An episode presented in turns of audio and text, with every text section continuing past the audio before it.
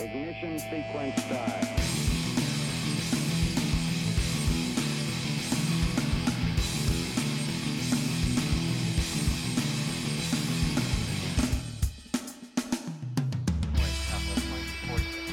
Southwest 846, exit right ground point 65, get in. Return 65, Southwest 46. Buenas noches, estimados todos. Eh, para los que están viendo en vivo, para los que no están viendo en vivo, buenas tardes, buenos días, buenas noches, como decía la- el señor Truman. Eh, estamos en Buenos Aires, Argentina, en un viernes un poquito frío, 28 de mayo del 2020. Eh, estamos muy bien, estamos bien. Estamos con un invitado que pronto pasaré a presentar.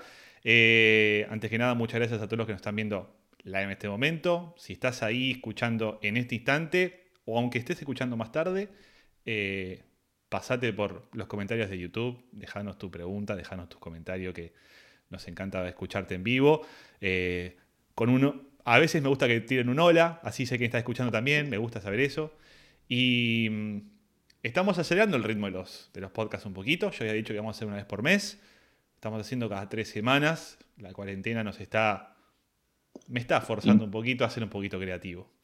Eh, está ansioso, está ansioso, está ansioso por salir, no puede, no puede callarse, entonces lo voy a poner al aire. Ahí estás, ahí estás al aire. Hermoso. ¿Qué pasa? No podés Gracias, aguantar, no aguantás más, no aguantás más. No, no, me encanta escucharte. Eh, siento que en nuestras conversaciones surgen cosas maravillosas y escucharte ya me da una emoción que nada, está- tengo muchas ganas de compartir esto juntos. Así que Mirá qué emocionado No que estoy, que yo ni, ni las luces prendí nada hoy, estoy como que me, me apuré, este, qué desastre. Bueno, así estamos, se me ve, se me ve lindo, hermoso como soy. Este, bueno, entonces nada, estamos acelerando, estamos acelerando un poquito este tema de generación de contenido, que charlamos un poquito con algunos invitados anteriores. Y nada, ahora aceleré un poquito esta cuestión. La verdad es que si fuera por mí lo hago todas las semanas, pero estoy como tratando de regular este tema de less is more. También me va pasado de generar este ritmo de toda la semana salir con algo y es muy cansador, es muy agotador, es muy complicado. Eh, pero no importa, estamos acá con el señor Gonzalo Orsi, que no sé si te presenté formalmente, señor Gonzalo Orsi. El señor Gonzalo Orsi, eh, yo a veces me quedo pensando cómo conocía a ciertas personas y con vos también, esto, está este tema misterioso de cómo tenemos esta relación que tenemos, porque eh, vos te infiltraste en mi oficina un día. fue algo así. Te infiltraste. Te Nos infiltraste. invitaron, digamos. Vamos a. Bueno, invitar es una forma copada de decir se metieron. Se metieron por la ventana. Hey, tengo una startup. Me quiero colar en tu oficina. Prestamos unos escritorios y nos quedamos. Y eh, nosotros con- conocemos a tu socio Tommy, que quiero que obviamente venga un día al podcast a hablar conmigo. Y nos conocimos ahí de estar compartiendo oficina, de una cosa más, más profesional, más laboral, un ambiente Sí. en el cual este, creo que me has visto soltar la cadena más de una vez y que, que, que creo que siempre el, el appeal que tengo con la gente es como, ¿este tipo está loco o, o qué le pasa? ¿Por qué le habla así a la gente? Y, y, y tus cara, y tu cara, esa cara que tenés ahora, venís y me decías tipo, che, te puedo hacer una pregunta, Em, ¿qué es para vos el emprendedorismo? Y me tiraba esas cosas y yo decía, pero boludo, no es que medio un quilombo, eh? sos loco. Este, eran- No, era, eran una, buena co- era- era linda- una linda convivencia. Eh, hermosos. Era nuestra primera vez que compartíamos oficinas, pero está bien, estamos en Guaira, que había más emprendimientos, pero acá era como más compartido, más chico, digamos, ¿no? Más chico, Eh, más chico, más chico. Y bueno, compartimos durante mucho tiempo, años, años de Sí. oficina. Hemos laborado juntos también un poquito. Así que, y después, bueno, nos hemos, la vida nos ha separado y ahora estamos cada uno con la suya. Este, y for- for- forjando otro tipo de relación ahora, otro tipo de relación. Y contento de tenerte acá y contento de poder tener esta charla con vos que, como siempre, la gente que por primera vez escucha el podcast, el invitado no sabe con qué voy a salir. No tiene, no tiene idea. La verdad no tiene tengo ni idea, idea. tiene idea. Este, así que, mira, Pero primero verdad- gracias por invitar, pero ahora por favor, Eh. es mi honor, es mi honor tenerte acá. La verdad, en serio, es mi honor tenerte acá porque te cuento más. eh, eh, del día que empecé a la idea esta de futuro randómico, está, entraste, entraste a la lista en el día cero. el tema era, ¿cómo hago con este pibe que se está yendo a pasear por todos lados y yo quiero hacer el podcast presencial y todo mal? Y ahora lo loco es que vos estás acá cerca, estás a un par de kilómetros en Capital Federal, pero tranquilamente esto podría haber sido desde el medio de la India. Y mm, la verdad que esta cosa de generar contenido también te fuerza a ir todo el tiempo recalculando. Y esto de, estar haciéndolo en vivo de esta forma ahora también era algo que yo no había planeado del día cero. Eh, para nada. Y tenerte acá es como sorpresivo, porque yo dije, bueno, en algún momento dentro de 20 episodios lo voy a ponerte en Agonza y estás acá, episodio 4, rockeando la Randómico. Randómico, futuro randómico, 100%. Yo voy a arrancar con cosas locas. Porque tengo un hilo, tengo una especie de hilo. Yo me hago una especie de hilo de las cosas que quiero charlar con vos. Y vos después me harás tus, tus planteos y tus cuestiones también. Y iremos hablando. Pero yo quiero arrancar con Burning Man, boludo. Así nomás te lo digo. Yo quiero hablar de Burning Man. Porque hay algo, hay algo místico en eso. Y hay mucha gente que me está escuchando y dice, ¿qué- ¿de qué está hablando este pibe? Y, me pasa eso, que más conozco de la movida de Burning Man, menos entiendo de qué está pasando. Y en esta situación, en el medio de vos volvés de tu viaje loco y COVID-19 en la, en la calle y eh, todo lo que está pasando alrededor de este futuro realmente randómico que estamos viviendo, digo, pienso en Burning Man y digo, qué bizarro una situación en la cual una barbaridad de gente se congrega una vez al año en un lugar físico eh, en el medio de Estados Unidos a tener una celebración de la vida, no sé cómo llamarlo, eh, y, a, y a convivir durante semanas en ese lugar, irse, limpiar todo y dejar todo como estaba. Eh, y no conozco mucha gente que haya ido a eso. O sea, cier- ciertamente, digamos, uno lo único que ve de Burning Man todos los años, y si más o menos estás en las redes sociales y ves, es el muñequito que prende en fuego y ya está. Y decís, ah, Sí. Burning Man es un tipo. Pero con, con los años empecé a entender, tipo, no, para, para, para. E- Esto no es lo tipito en Luján que prende en fuego el muñequito. No, no, esto es otra cosa. Y de primera mano me ha tocado la suerte de poder escuchar historias de lo que pasa en Burning Man. Y, y para mí sos un privilegiado de haber podido ir, y creo que más de una vez, por lo que me enteré, digamos, que ha sido por lo menos dos veces, si no me, si no me equivoco. Sí, pues, Y quiero que me cuentes algo de esa movida. Quiero, quiero escucharte, que me cuentes de la última vez que fuiste, de las, la primera vez que fuiste, que, cómo la viviste. Y después yo quiero contarte lo que yo escuché y decirme, che, ¿es así o no es así? Perfecto. porque esta celebración de la vida que, estamos, que se vive ahí adentro, digamos, que ahora digo, tengo la sensación de que va a ser un Burning Man mundial cuando todo este quilombo termine. Como que todos vamos a querer salir a celebrar la vida, todos vamos a hacer cosas que no hacemos nunca, ¿entendés?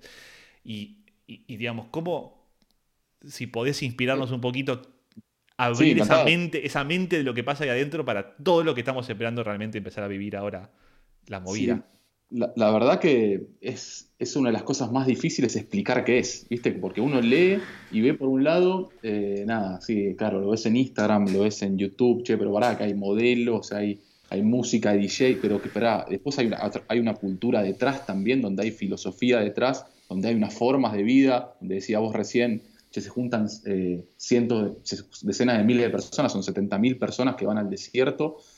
eh, y no dejan nada en el piso. Es el evento Leave No Trace más grande del mundo. Cuando, viste, es un, es un lugar de mucha energía y mucha conciencia. Está muy relacionado, si querés, con. Como está en Nevada, es al lado de, California, está ahí a seis horas de, San Francisco. Eh, hay una cultura, viste, más tech, si querés, eh, que generalmente el que, el que viene más del mundo tech lo conoce. No es, te diría que no es tan cono- no es, no es mainstream. No es tan, los últimos años sí. eh, pero lo que pasa ahí es, es- es difícil de explicar, es un experimento, pero también dicen es- es el desierto con más vida del mundo, le dicen también. Claro. Eh, eh, y otros dicen como que es una plataforma. Si te, si te pones a pensar, la organización de Burning Man, eh, de Burning Man Project, no... Eso es un tema, porque no termino de entender cómo es la. O sea, quiero que me expliques un par de cosas. Tipo, ¿cómo, cómo, te- cómo empezás la movida? O sea, ¿cómo decís, cómo me voy a, me voy a Burning Man? ¿Qué, qué implica la Burning Man? Porque hay gente que me dice, mira, es agarrar una mochila, llenarla de comida, cosas para sobrevivir, eh, encontrar un bondi que te lleve hasta la puerta del Burning Man y good luck. Y yo digo, yo- ¿es yo- así o hay alguna movida que se pueda Yo no hacer? sé, yo no sé si a Burning Man se lleva. Yo, yo creo que a Burning Man te recibe. No sé si es, Hmm. eh, es como más, o por lo menos a mí, eh, creo que en mi experiencia o cómo fue, creo que me, me fu- fui explorando distintas cosas o abriéndome a distintas ideas, personas, situaciones que creo que me han, me ha atraído de alguna forma. Es un centro de energía muy poderoso, Burning Man. Eh, eh, las cosas que ocurren ahí, eh, tenés desde talleres, desde todo tipo, digamos, hay cosas, hay, hablamos de temas de futurología, como hablamos también temas de sanación con música, como yoga, como meditación, música electrónica, hay, una convivencia de, una energía positiva ahí que te creo, yo siento que te va llamando. Eh, pero sí, ¿cómo haces para planificar? Es una, para los que no conocen, es una semana en el desierto, donde uno de los valores, una de las filosofías, de, uno de los principios de Burning Man es, eh, aparte del Hypno Trace, es autosufic- autosuficiencia radical. Vos tenés que llevar todo para, para sobrevivir una semana en el desierto. Pues no hay nada, en el lugar no venden nada. Lo único que venden es hielo, café y limonada. Mm. Nada más. Mm. Eh, es todo economía de regalo, que es otro de los, otro de los principios. Vos no podés comprar, vos no podés, eh, che, suponte, vos Seba, fuiste con tu motorhome o tu, o tu carpa eh, y te llevas todo para, para sobrevivir. No, no vendés, no, no andás vendiendo cosas o comprando comida. Es autosu- autosuficiencia radical. Y se trata de compartir. Siento como que, bueno, primero llegaste, si lo, si lo vamos a lo, a lo más práctico, es, che, hay, hay, hay un bus de la organización de Burning Man que se llama el Burner Express, que si estás en San Francisco te lleva, son seis horas directo. eh, lo que pasa es que vos tenés que llevarte ahí toda tu carpa, toda tu comida. eh, ahí mismo, igual, sí en el bus, ellos fue mejorando mucho la organización en eso. Los primeros años, se hace, se hace hace más de 30 años, Burning Man Sí, sí, sí, sí, sí, sí. Creciendo y, y en términos de organización fue mejorando muchísimo. Eh, no, es- no te diría que, que- no- no- es, difícil llegar en el sentido, capaz el ticket es muy difícil de conseguir. Eh, sí, acá en Argentina hay una comunidad local que Mm. se llama Fuego Austral, donde sí hay algunos contactos con la gente de Burning Man y, y si participás también de las comunidades, algún conocido siempre tiene, o, o alguien, che, este al final no va y tiene el ticket, o lo pudo conseguir y no va, y, al mismo precio que lo consiguieron lo puedes conseguir, pero es difícil conseguir el ticket. Eso inicial, inicialmente. Che, ¿cómo va Burning? Bueno, tenés burningman.org, ahí te haces tu perfil y aplicás, tenés que estar atento cuando, cuando se abren los tickets, porque se, se van el mismo día, o sea, en pocas horas ya los tickets se, se agotan, pero después logísticamente, claramente es... eh, eh, es, es- es- tenés que alquilar, sí. Podés ir en motorhome, podés ir en tu auto, podés ir con el Burn Express, pero creo que lo más difícil es, es abrirse a la experiencia. Eh, ¿Cuándo fue, Seba, la última vez que abrazaste a un extraño? No, mira, Que abrazaste El año, el año pasado estuve, estuve en California y, y con un amigo en el medio de un, de un recital, un fe- festival muy loco. Y nosotros nos reíamos de esto, justamente porque eh, nunca habíamos estado en un festival tan grande eh, en otro país, con una cultura que los californianos son bastante extraños de por sí. Y había un pibe, un pibito, un pibito pobre. Era como que acá se hubiera comido el bullying de su vida. Era tipo el anti. El, anti-prototipo de una persona que vos decís quiero abrazar. Y el chon tenía esos cartelitos de regalo abrazos. Todo el mundo lo abrazaba. O sea, todos, todos lo iban a abrazar. hermoso. Y era, ca- me dio ganas, dije, lo, lo- lo quiero ir a abrazar. Y se me- en un momento se me escapó, y digo, "Amigo, se me escapó cuando lo vuelvo a volver a pasar. Y no lo vi más, no lo vi más. Y, y me quedó ese recuerdo de, digo, hace rato que no abrazo un extraño. Y, Hace rato no abrazo y- un y a- extraño. y ahora, y bueno, eso es lo que decías vos, esto de que se va a transformar en un Burning Man con todo lo que estamos viviendo, cómo eso va... Pero se trata un poco de eso, se trata de, de, de compartir más. Es una, para mí es la comunidad, es una de las comunidades más, más auténticas del mundo, donde realmente se expresa, se expresa el amor, realmente, eh, donde vas a mostrarte tal cual sos, no tenés nada que esconder, digamos, ¿no? Te vas, vas a ir a compartir, es una semana para compartir con la gente. eh, y creo que esto es para salir del peor de los encierros, como dicen, que es salirse de uno mismo, ¿no?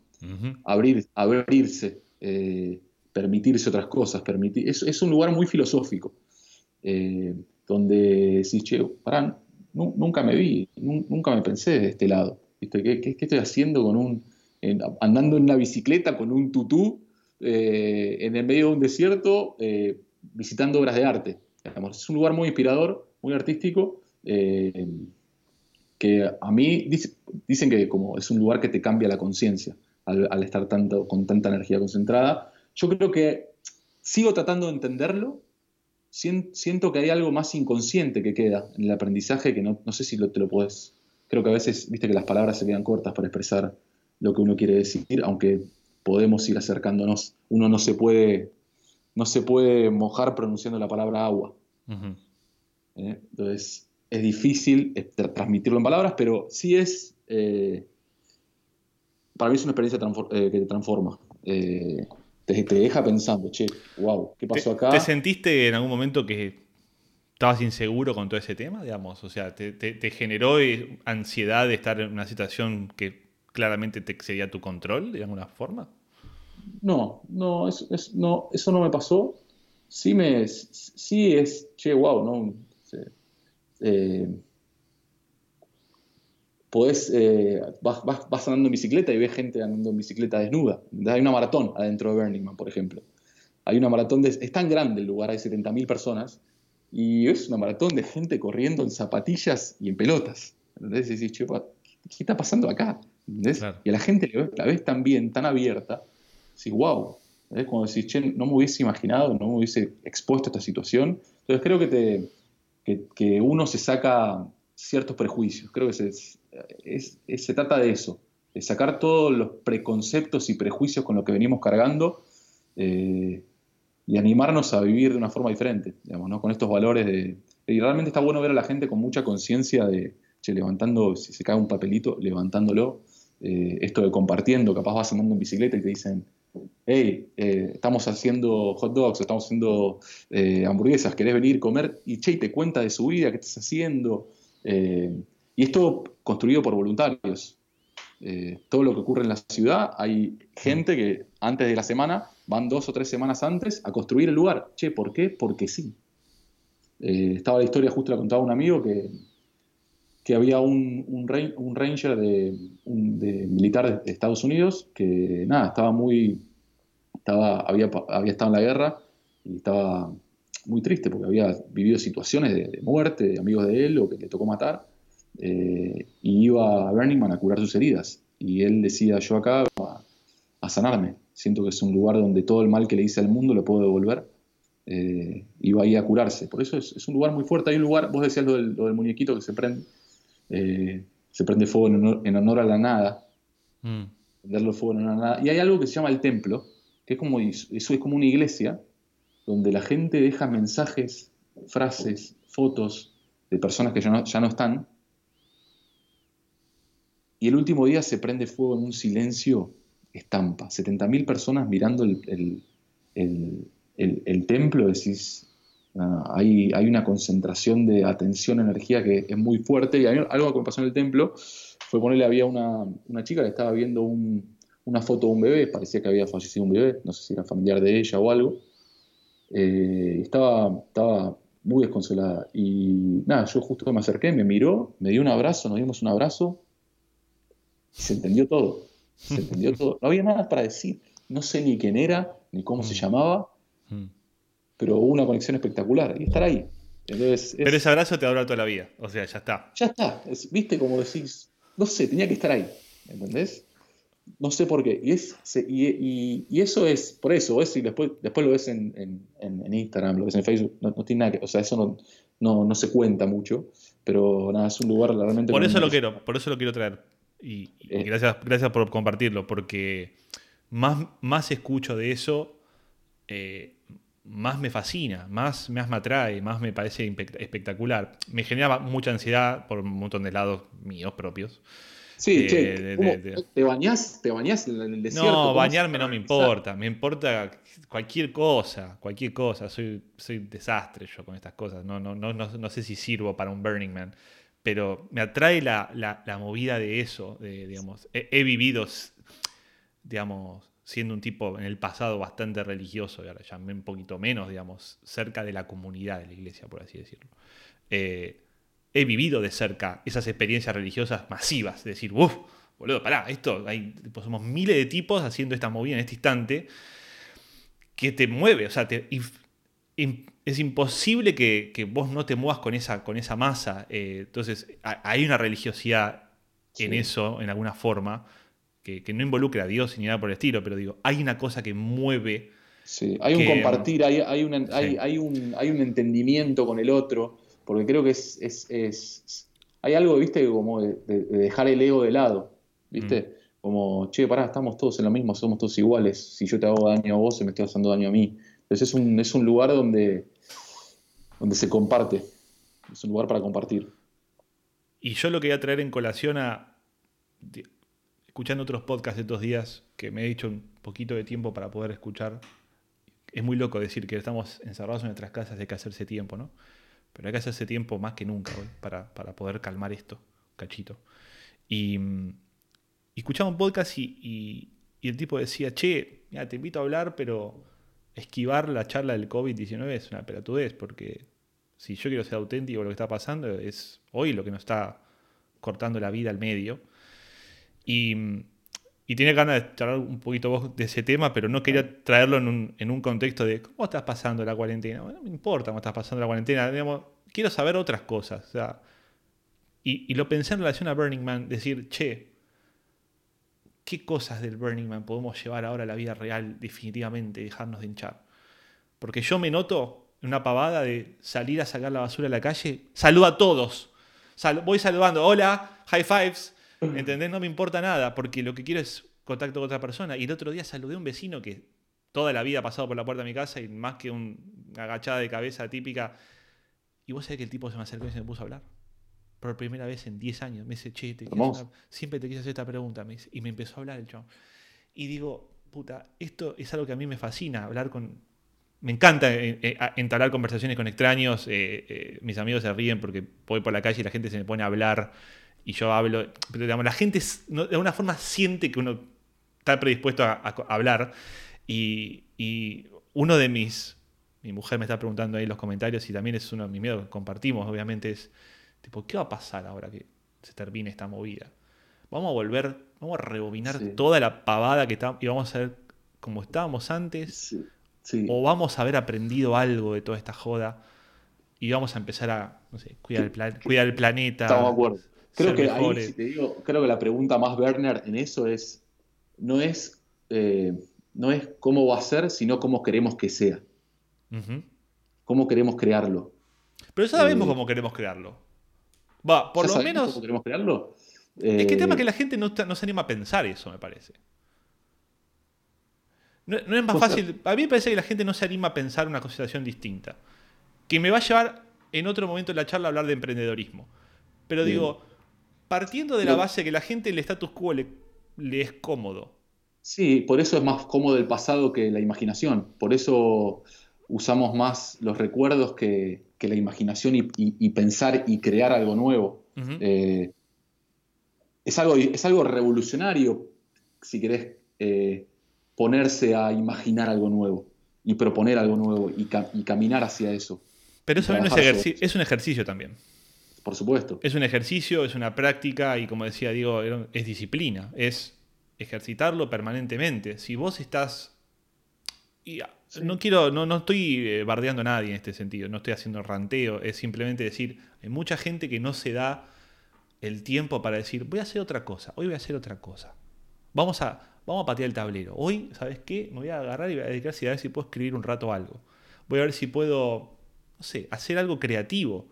Porque no hay forma de generar esta imaginación sin la creatividad. Dicen que, dicen que o, actuamos o por inspiración o por necesidad. Y creo que esta forma, viste que hoy lo que nos está pasando es, estamos actuando más por necesidad, porque no hay, no hay, eh, no nos queda otra. Digo, che, nos quedó esta y estamos encerrados y ahora nos estamos dando cuenta de cosas que antes no veíamos descubriendo cosas de la casa, lugares de la casa que antes no usabas tampoco. Eh, pero ¿cómo haces en el día a día, sacando el COVID, eh, sacando lo que estamos pasando, cómo haces para, para actuar más orientado con esa inspiración, ¿no? Más orientado, actuando, che, tengo ganas de hacerlo porque tengo ganas de hacerlo. ¿Cómo haces para romper la rutina también? ¿Cómo haces para, para reinventarte? Creo, che, eh, vos decías, che, traer un tema y de qué podíamos hablar. Creo que lo que te iba a compartir es cómo podemos hablar un poco más de reinventarnos, de ser más randómicos, de animarnos a cosas más diferentes, eh, de abrazar un poco más la inseguridad. Pero, de como, aprender de la pero como a inseguridad. mí me da miedo lo del Burning Man, que soy un tipo Sí. que abraza lo randómico, pero digo, Sí, por- Eh, vos decías ahí- que te daba más, lo- lo- eh, según recuerdo, era te daba muy, te daba miedo el desconectarte, ¿no? Estar desconectado completamente, no, te- no hay, no hay conexión. Una semana 100% no, no, desconectado. no, no tengo. Bueno, por lo menos desde la última vez que hablamos, ahora quizás haya cambiado eso. Eh, ciertamente ser padre te cambia todo. Eh, desconectarme no me da miedo.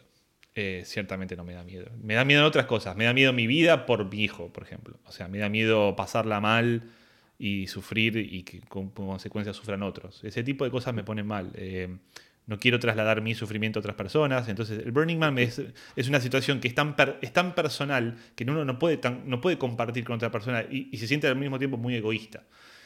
Eh, y eso me, me genera como ansiedades. Y en este momento no sé si estoy en un momento de mi vida donde puedo ser egoísta. Pu- Pueden venir con Xavi, pueden venir con Juli también. hay familias, hay, hay eh, Kid Village. que Ah, Ahí ya eh, la ansiedad me va a la- me- se me me, pf, me explota todo. Hay muchas familias.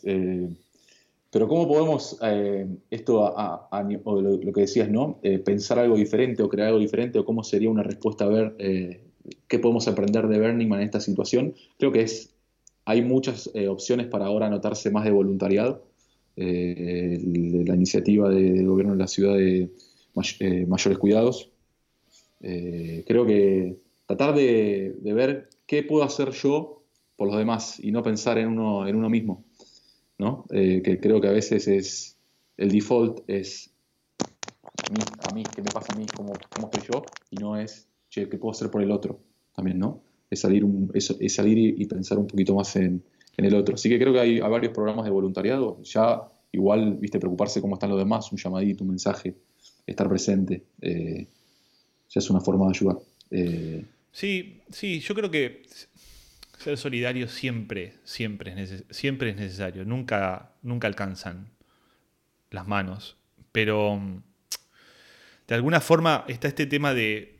Me quedé con la imagen de lo del templo. Me quedé la imagen de 70.000 personas. A mí me pasó...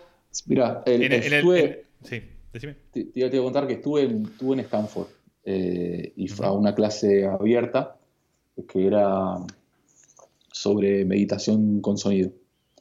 Y el tipo contó, era como, decía, apuntar bien el radar, apuntar bien nuestros radares para que llegue la señal y disipar un poco el ruido, ¿no? Y contó una historia, un- una parábola de San Francisco de Asís y decía que una persona que quería ir al, quería conocer cómo era el cielo y cómo era el infierno, eh, fue un ángel, le concedió el deseo y, y decía, bueno, que fueron al, fueron al infierno y que veían era una mesa gigante con gente comi- con, con platos putísima madre, espectaculares, y la gente, todos alrededor de la, de la mesa, con unas cucharas gigantes en la mano.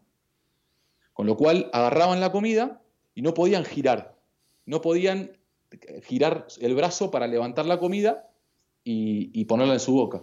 Entonces, bueno, tenés, ese, ese era, ese era el infierno, ¿no? Digamos, tenías una mesa gigante con platos espectaculares, pero no podías comer porque tenías la cuchara en la mano. Y van al, van al cielo y, y ven la misma situación, la gente con las cucharas en la mano, pero había una gran diferencia, es que era que agarraban, agarraban la comida y se la daban de comer al otro. Mm, Entonces, entre ellos todos se alimentaban. mm. Cuando estaban pensando más en el otro y no en, che, cómo yo llego para mí. Está muy mi- bien, para está mi muy bueno, está muy bueno. Es, es- es pensar en el otro también, es actuar más en comunidad. eh, hay que unir, no hay que dividir. Está muy bueno. Está muy lindo el mensaje. Está muy lindo el mensaje. Yo. mm, eh, yo me quedé pensando en otra cosa. En, tu imagen del, templo y de las 70.000 personas mirando lo mismo.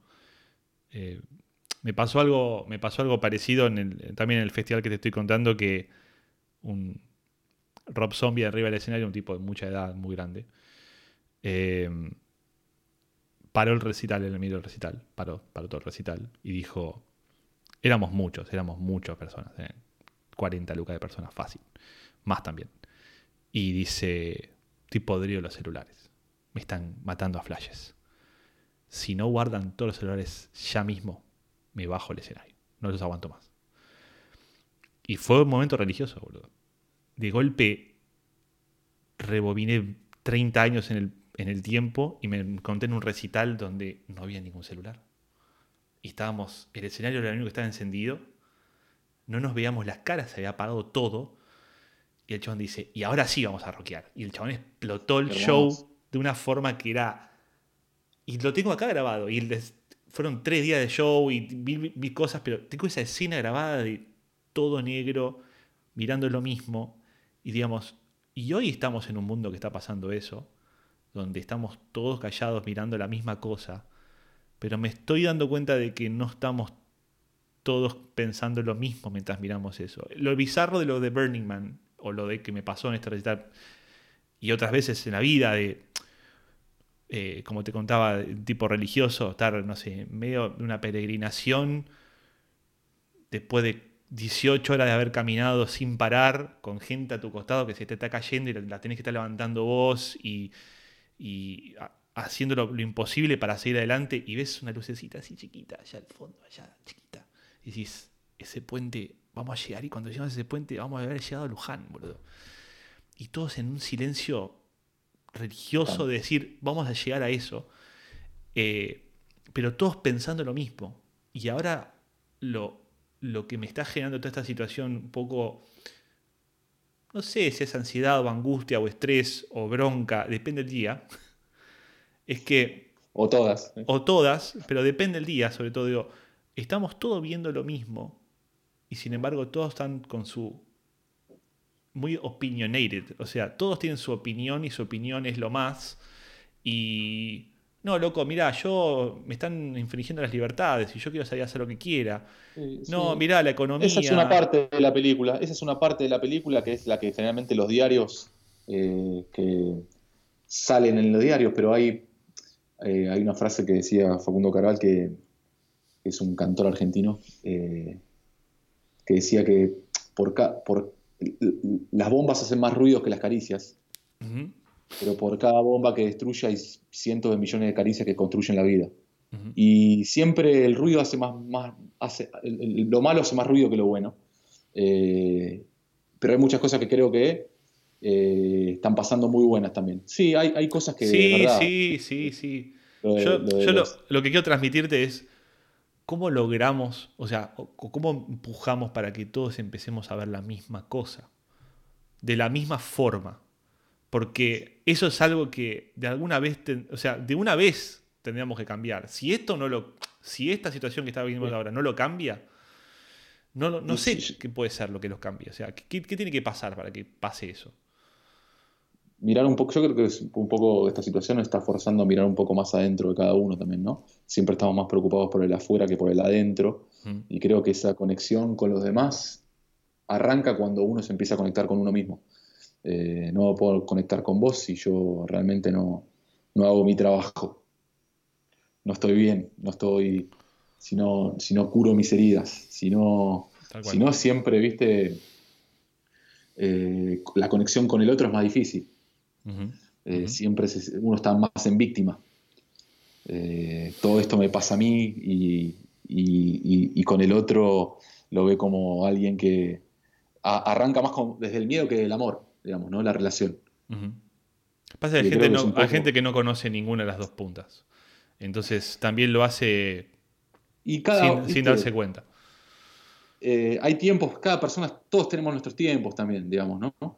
Eh, creo que hay personas que se dan cuenta antes y otros que se dan cuenta más adelante eh, de eso, pero todos tienen, todos tenemos nuestros tiempos, que creo que es, son momentos de- para redoblar la empatía, ¿no? Los que, los que tienen más trabajado eso, eso interno es, che, bueno, yo sé que tengo que estar más consciente que nunca, porque si no es como, me la agarro, me vuelvo loco, Tal te, cual. te- te la agarras con cualquiera. Entonces creo que es ahí es, es redoblar el esfuerzo. Eh, pero bueno, no, la, la vida es como es, no como debería ser, ¿no? Eh, si uno va, si uno va, che, debería ser así, deberías... Eso después lo podemos conectar con lo del emprendimiento, ¿no? Eh, donde uno a- quiere cambiar las cosas, pero también uno no es el, no es el, el- el gran comandante de todo también. Hay cosas que ocurren que uno no controla, es randómico, es, es aleatorio, Mm. es eh, la incertidumbre está, digo. Para mí hay que abrazar la incertidumbre también, hay que, hay que aprender a trabajar con esa sabiduría de la incertidumbre y de la inseguridad. Por eso cuesta mucho el cambio también. Eh, no, no nos, no nos no nos an- nos animamos a, cambiar, a proponer algo diferente, eh, pero porque siempre buscamos seguridad en todo, cuando la seguridad no existe. Eh, siempre actuamos más desde el miedo que desde. Creo que es eso. Para mí las dos grandes fuerzas que existen es el miedo y el amor. Si siempre estás más del- viendo, viendo las cosas del lado del miedo, no te vas a animar a nada. Lo que pasa es que el miedo. Siempre discutimos con un amigo, siempre discutimos con un amigo qué es la naturaleza humana.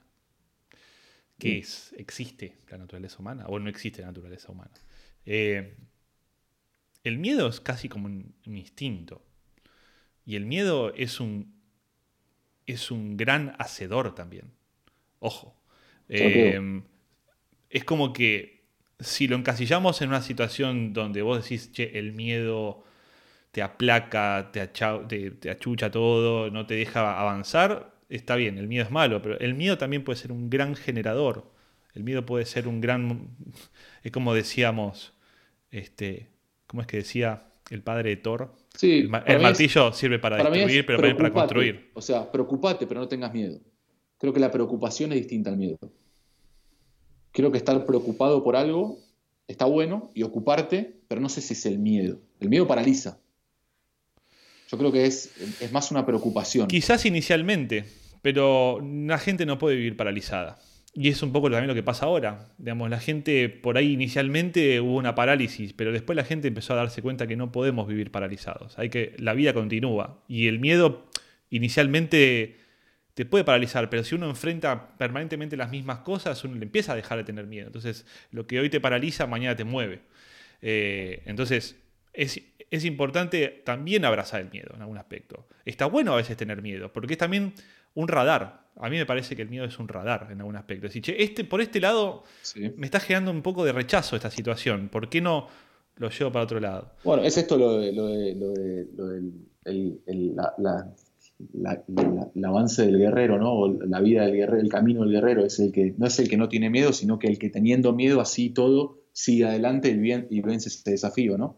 Eh, en- en- en El amor, sí. por otro lado, es mucho más complejo. El amor, por otro lado, es muchísimo más complejo de explicar. Porque el amor se manifiesta. El, miedo se manifiesta muy, muy adentro tuyo. O sea, es decir, uno lo siente, lo siente en el estómago, lo siente en su, en su cabeza, lo siente en sus hombros, le pesa. El tema es que el amor se manifiesta en muchísimas formas. Muchísimas formas. Y a veces uno no entiende que está viviendo amor cuando lo está viviendo. ¿Entendés? En este momento estamos viviendo amor, pero digamos, estamos viviendo una forma de amor. Ahora, hay miles de formas de amor y no sé si hay miles de formas de miedo. Entonces, ahí estamos, es como que es una lucha entre, no son distintas formas, No, son no, fuerzas no distintas. Bueno, bueno, bueno. Yo es una forma, sí no hay- está bueno, ¿eh? te, te estoy planteando, me tiraste Sí. la, la- la analogía perfecto, y la estoy razonando. Eh, no, yo, sí también creo que hay, hay, hay muchas formas del miedo. Eh, creo que hay muchas formas del miedo cuando tratamos de buscar seguridad en todos lados, en, en las relaciones, eh, en, en el dinero, en, el, en, en muchas, en, en- el trabajo. Siento que, viste, que buscamos esa, esa, esa seguridad que para mí no, no existe. Eh, pero bueno, creo que es otra forma del miedo también. En los comentarios me están hablando que soy un tirano porque quiero que todo el mundo vea lo mismo. Me están, me están, no, Ah. voy a, no voy a- ni voy a mencionar tu nombre. Este, Ah, ah. Pero, pero voy a traer algo que, que está diciendo Emi acá, que es, el problema es cuando el miedo te, te bloquea salir de la, de la zona de confort. Y, y si querés hablamos un poquito de emprendedorismo, Dale. que, que me parece que es como la, defini- la definición de emprendedorismo es decir salirse de la zona de confort. Eh, ¿cómo, ¿Cómo empezaste tu camino Sa- para salir ser, de la zona, sí. emprendedor? Sal- salir de la zona de confort o, o tener ganas de algo más, o tener un propósito superior, digamos, pero arre- arremangándose, ¿no? Arremangándonos. Uy, ¿cómo te voy a rantear ahí? Ahí te voy a rantear. Eh, Ahí te a voy a rantear. No, porque Dale. eso te pone en un pedestal. Y odio, odio los emprendedores que se ponen en un pedestal. ¿Arremangarse? No, no es lo que dijiste. vos Sí. dijiste con un propósito superior. No, no tenés un propósito superior. Perdón, perdón, perdón. Bueno, capaz no. Ahí, ahí, ahí te, doy- ahí te doy la, la- Capaz no es superior, ¿eh? Estoy no, pero déjame rantear Eh, ahora. Ahora no, No, no, no, no. puedo rantear en paz. No, no, no. Tenés razón. Tenés razón. No necesariamente superior, digo. ¿Superior de qué, aparte? ¿A- de Es quién? lo que ¿De vos quieras. Estamos de acuerdo. Lo que vos quieras proponer, digo. Che, a mí me gustaría que exista esto en el mundo, digo. Punto. Ahí va. Si es después lo ayuda al otro, estamos de acuerdo. Para mí, mi mensaje, mi llamado me está llevando a esto. Perfecto, Pero ves que es fácil, pero ves que es fácil. O sea, estamos hablando de lo mismo y recalculaste rápido, pero digo, porque te challengeé, pero digo, ¿no te parece que hay toda una cultura del emprendedor que se Sí, pone arriba de otro? ¿Qué, qué tóxico y molesto es eso? ¿Cómo, Sí, sí, sí. cómo, El- cómo vivís eso? falso Digamos. ¿Cómo? el falso profeta. Estamos de acuerdo. Eh, se está hablando mucho de, de- de propósito últimamente. Eh, creo que hay, hay personas que realmente son auténticas en su mensaje y otras que claramente es más. Pero creo que se huele. Creo que uno lo, lo inauténtico lo. Vos decís que Yo se creo que huele. sí. Yo creo que sí. A mí me está costando, a mí me está costando. A mí no me gusta que me, te me tilden de emprendedor, para nada.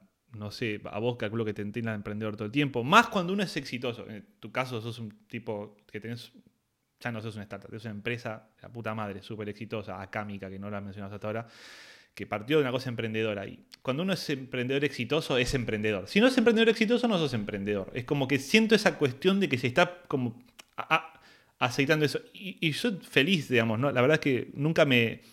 Nunca me, me- me pongo etiquetas en el cuerpo de "Oh, soy emprendedor. Hay días que soy emprendedor y hay días que no soy emprendedor. O sea, me pasa eso también.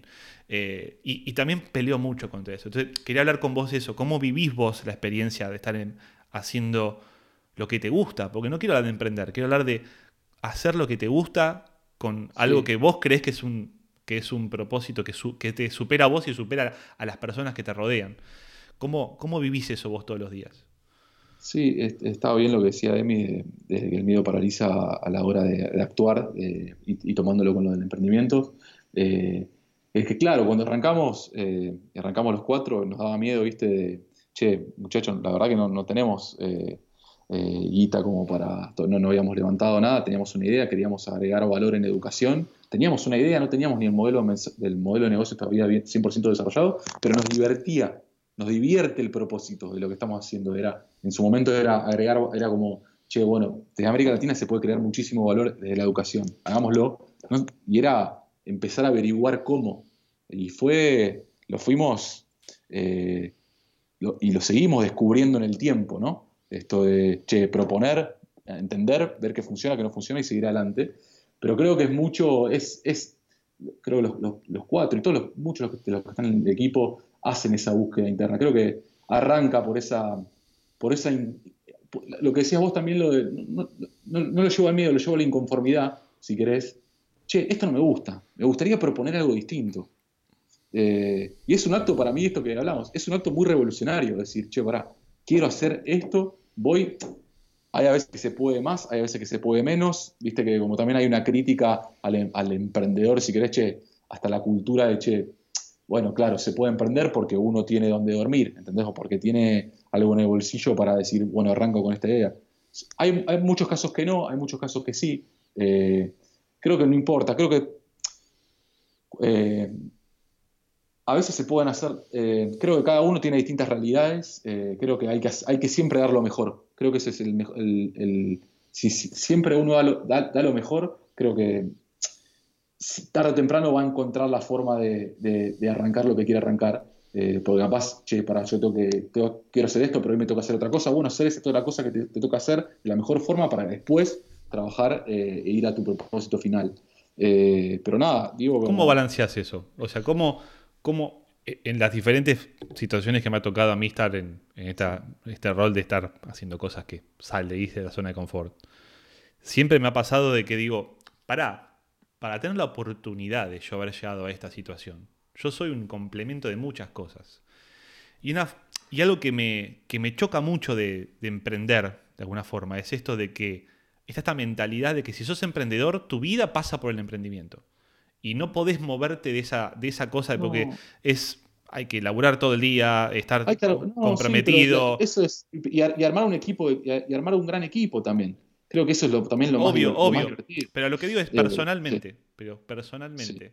¿No te pasa Sí. que está esta cuestión de que hay como una, hay una cosa exigida o autoexigida de decir, hoy no tengo ganas de hacer esto, hoy tengo ganas de hacer otra cosa? Sí, Porque Eh, hacer- yo soy hacer- todas hacer- estas cosas más. Bueno, esa es la parte también de la disciplina, ¿no? Hacer lo que hay que hacer cuando, cuando hay que hacerlo, tengas ganas o no. Hay muchas, hay muchas veces que no vas a tener ganas de hacer las cosas. En nuestro caso, por ejemplo, y creo eh, que ha funcionado muy bien, es que cuando habíamos arrancado, los cuatro, viste, uno estaba más arriba, uno estaba más abajo, y nos complementamos muy bien. ¿Se entiende? Entonces, eh, por eso también, por eso lo del equipo. Pero bueno, sí hay veces que decís, che, para no, no, no estoy para, no estoy para esto, pero después tenés a, es, es, es un desafío súper grande, te challengeado desde un montón de lados y te, y te pone en situaciones que, que te hacen cuestionarte, che, ok, esto no, me había pasado nunca, y viste, es, es, creo que es la forma de, emprender como forma de autodescubrimiento me parece espectacular. A full, Eh, a full, a creo que si uno realmente quiere entenderse bien es, bueno, pero arma algo. Creo que es emprender como forma de, de autodescubrimiento, creo que es una gran, es, un, es, una, es una gran eh, prueba. Es una gran prueba. Así Eh, como modo, como modo siguiente, porque parte de esta movida que estoy haciendo es también inspiracional para mucha gente que está escuchando y no tiene idea de emprender, no, no sabe o no, Che, o no- no y- le da miedo. Y, y- y va a haber errores y animarse a equivocarse. Todos los días, todos los y, días, ¿viste? 20 por día. Y, la presión que se pone es- es- uno mismo, uno mismo es su propio, uno es su propio, su propia prueba, porque uno se autoexige a veces de más, o decís, che, sos tan perfeccionista que no te, che, tranqui, o sea, lancemos el producto, veamos qué dice. No volverse, o sea, por eso digo, el trabajo interno a la hora de- del desarrollo del, emprendimiento es muy importante también para que siga escalando, digamos, ¿no? Mencionaste al pasar el tema de los socios y, con los años de hacer estas movidas que hago con mi socio, me di cuenta que son la, son la parte más importante de cualquier desarrollo que vos quieras encarar. Tener, tener una- un buen equipo, pero también un buen socio al lado, alguien que puedas poner la espalda y que pueda apoyar a tu espalda en vos. Y como decías al principio, recién, tipo, éramos, somos cuatro, nos complementábamos muy bien. ¿Cómo, ¿Cómo lograste eso? O sea, ¿cómo llegaste a poder encontrar esas cuatro personas? Porque no es fácil decir, che, tengo ganas de hacer esta idea, pero ¿con quién la armo? Esto lo ¿La conecto, armo esto lo solo? conecto- esto lo colo- lo conecto con Burning Man, que la historia de, que es bastante conocida, eh, que es Larry Page y Sergey Brin, estaban buscando un CEO para Google, que era Eric Schmidt, y ellos les gustaba el concepto de group flow, ¿no? ¿Viste? Cuando un equipo funciona en su pico máximo. No sé si escuchaste hablar del concepto de, de- de group flow, es cuando, cuando, cuando fluye, ¿viste? Cuando estás en un equipo que fluyen las cosas, que todo sale espectacular. Eh, entonces estaban buscando el próximo CEO, querían que se genere como ese group flow. ¿Qué hicieron? Fueron con Eric Schmidt a Man para ver si era una persona que eh, podían compartir con ellos más allá de lo laboral, ¿se entiende? Si se generaba esa, esa, esa alquimia en el grupo y se generó, eh, y lo terminaron contratando y fue una de las mejores contrataciones del mundo, eh, que se ha sumado Eric Schmidt a, a Google. Eh, entonces, está esa alquimia. y entre nosotros nos conocimos con Nacho en un Startup Weekend. Eh, no nos conocíamos, sí teníamos eh, personas en común, pero no nos conocíamos. Y Nacho dijo, che, tengo ganas de hacer algo en educación. Yo fui con otra idea, un Startup Weekend, que es para hacer en 54 horas un emprendimiento. Eh, y pegamos buena onda ahí. Y dijimos, che, está bueno esto, vamos para adelante, porque nos importa más la misión que otra cosa. Y la seguimos manteniendo, por eso es muy profesional. Y después lo conocía, bueno, a Tommy, lo conocía a Tommy también. Ya éramos amigos de antes, eh, él, Tommy estaba con Cuevana, y le, fuimos a contar la misión y, se sumó. Eh, y después Juanchi, que era es el cuñado de Nacho, eh, se sumó también a, la misión. Y entre los cuatro siempre muy profesionales, entendiéndonos, sí compartimos valores, eh, es estar casado. Es, es una relación, es una relación que hay que nutrir, ¿viste? Si estás todo el tiempo. Yo estaba, lo veo también las relaciones como si fuese una, si querés, una. Imagínate una cuenta de banco donde uno va depositando y uno va retirando también. Si todo el tiempo estás retirando, y esa cuenta no va a funcionar. Entonces es invertir, es regarla, es también trabajar esa relación, porque si no, no, no, no se mantiene en el tiempo. Y ese es el gran desafío también, ¿no? Eh, es un desafío realmente mantenerse unidos, trabajando en el mismo propósito, hablando lo que hay que hablar. no guárdense las cosas. Eh, una de las cosas que cuando estuve en San Francisco fui a visitar a un amigo que trabaja en YouTube y me decía que uno de, las- de los valores eh, que más eh, valora, una, una de las cosas que más valoraba en YouTube es el feedback rápido. Cuando tengas un tema que tenés que charlar, es dar el feedback lo antes posible. ¿Entiendes? De, no crearte, viste que la mente a veces se crea sus propias historias, no suponer. Esto de los cuatro acuerdos, hay uno que es no suponer, porque la mente a veces eh, crea historias que, che, pará, me pasó esto, sentí esto, ¿cómo lo ves? Dame feedback. Creo que eso es, eh, si no hay ese espacio para, para abrirse, para mostrarse vulnerable, para decir me equivoqué, perdón, eh, cosas, viste, que, que hay un libro que dice, todo lo que aprendí lo aprendí en el kindergarten, digamos, ¿no? Eh, Tal cual. No, no golpear a tu compañero, decir lo que te pasa, compartir, compartir desayunar, digo. Eh, pero sí está, está esto, creo que es el, el- el gran desafío es emocional, en, en- es, es en, en un trabajo en el equipo para que realmente llegue a ese, ese pico máximo, ese flow, eh, está muy relacionado con las emociones. Creo que es en el campo de las emociones donde realmente se puede hacer la diferencia y no se habla mucho de las emociones, realmente. No hablamos mucho de las emociones. Che, ¿qué nos pasa? ¿Cómo nos sentimos? ¿Qué te pasó una semana? Eh, hay, un, hay un estudio que hay un estudio que hacen en la, NBA para los, los atletas de, de alto rendimiento es que se dan cuenta que si no sé un, un- para tirar un tiro un tiro libre viste en básquet eh, si se dan cuenta que si esa persona tuvo un problema en la semana con su mujer tenía el 10% menos de efectividad en los tiros libres. ¿Entendés? de todo cómo esas cositas que vamos cargando nos afectan en nuestra nuestra productividad nuestra efectividad. Sí, no, y en esta situación que estamos viendo globalmente, donde estamos de movida eh, afectados emocionalmente todos, también genera un montón de rispideces con nuestros socios, nuestras rela- que relaciones. hablemos qué nos pasa, cómo nos estamos sintiendo. Che, que no, nos cuesta, pero bueno, generar ese espacio y ese, ese ambiente de apertura donde las personas realmente puedan abrirse y, y crecer es un gran desafío. Por eso hay que trabajar, creo que una de las cosas que, que venimos trabajando muy bien en Acámica y, y nos dimos cuenta que era muy importante es la cultura, la cultura que estamos creando. Eh, cuáles son los rituales que hacemos día a día, eh, por qué hacemos lo que hacemos, cuáles son nuestros valores. Entonces, eh, eso muchas veces no, no- se trabaja y está bueno trabajarlo desde cuando, cuando el equipo está arrancando también, ¿no? Che, que sí, que no. Está muy bueno, está muy bueno. Acá en algunos comments estoy captando algunas cosas que parece que está bueno mencionar que, que por ahí me, me llevan a la, a la próxima parte de- del podcast que quería hablar con vos. Eh, acá Diego Ram, amigo de la casa, conocido Por también por vos, este, pregunta, digamos, siendo que estas cosas de los socios es como tener una relación, si alguna vez te, te había tocado tener que romper esa relación y peor aún, ¿no? O sea, romper la relación y seguir con la empresa. Y quería traer un poco a, a, a que cuentes un poco qué, qué fue, qué fue lo que, que viviste en el último año con este viaje hermoso que te pegaste. Porque si bien no rompiste la relación con tus socios, tuviste que hacer un quiebre, eh, tuviste que vivir un quiebre, este, venías, ve- venías venir un, algo por ahí más, más jodido y, y decidiste dar un paso al costado y, y- y tomar tu tiempo para vos y eso me parece maravilloso. Y quería como que cuentes, yo tengo historias de Eh. guerra de los socios que no, no quiero contar en este momento, pero digo, quiero que vos cuentes la tuya y, y que- porque Perfecto. tengo ganas de hablar del viaje, quiero que me cuentes del viaje y, y qué, qué hiciste, pero también quiero saber cómo empezó esa movida, es decir, Sí, cómo viste venir eso y tomar la decisión de voy a parar esta pelota y voy a hacer otra cosa.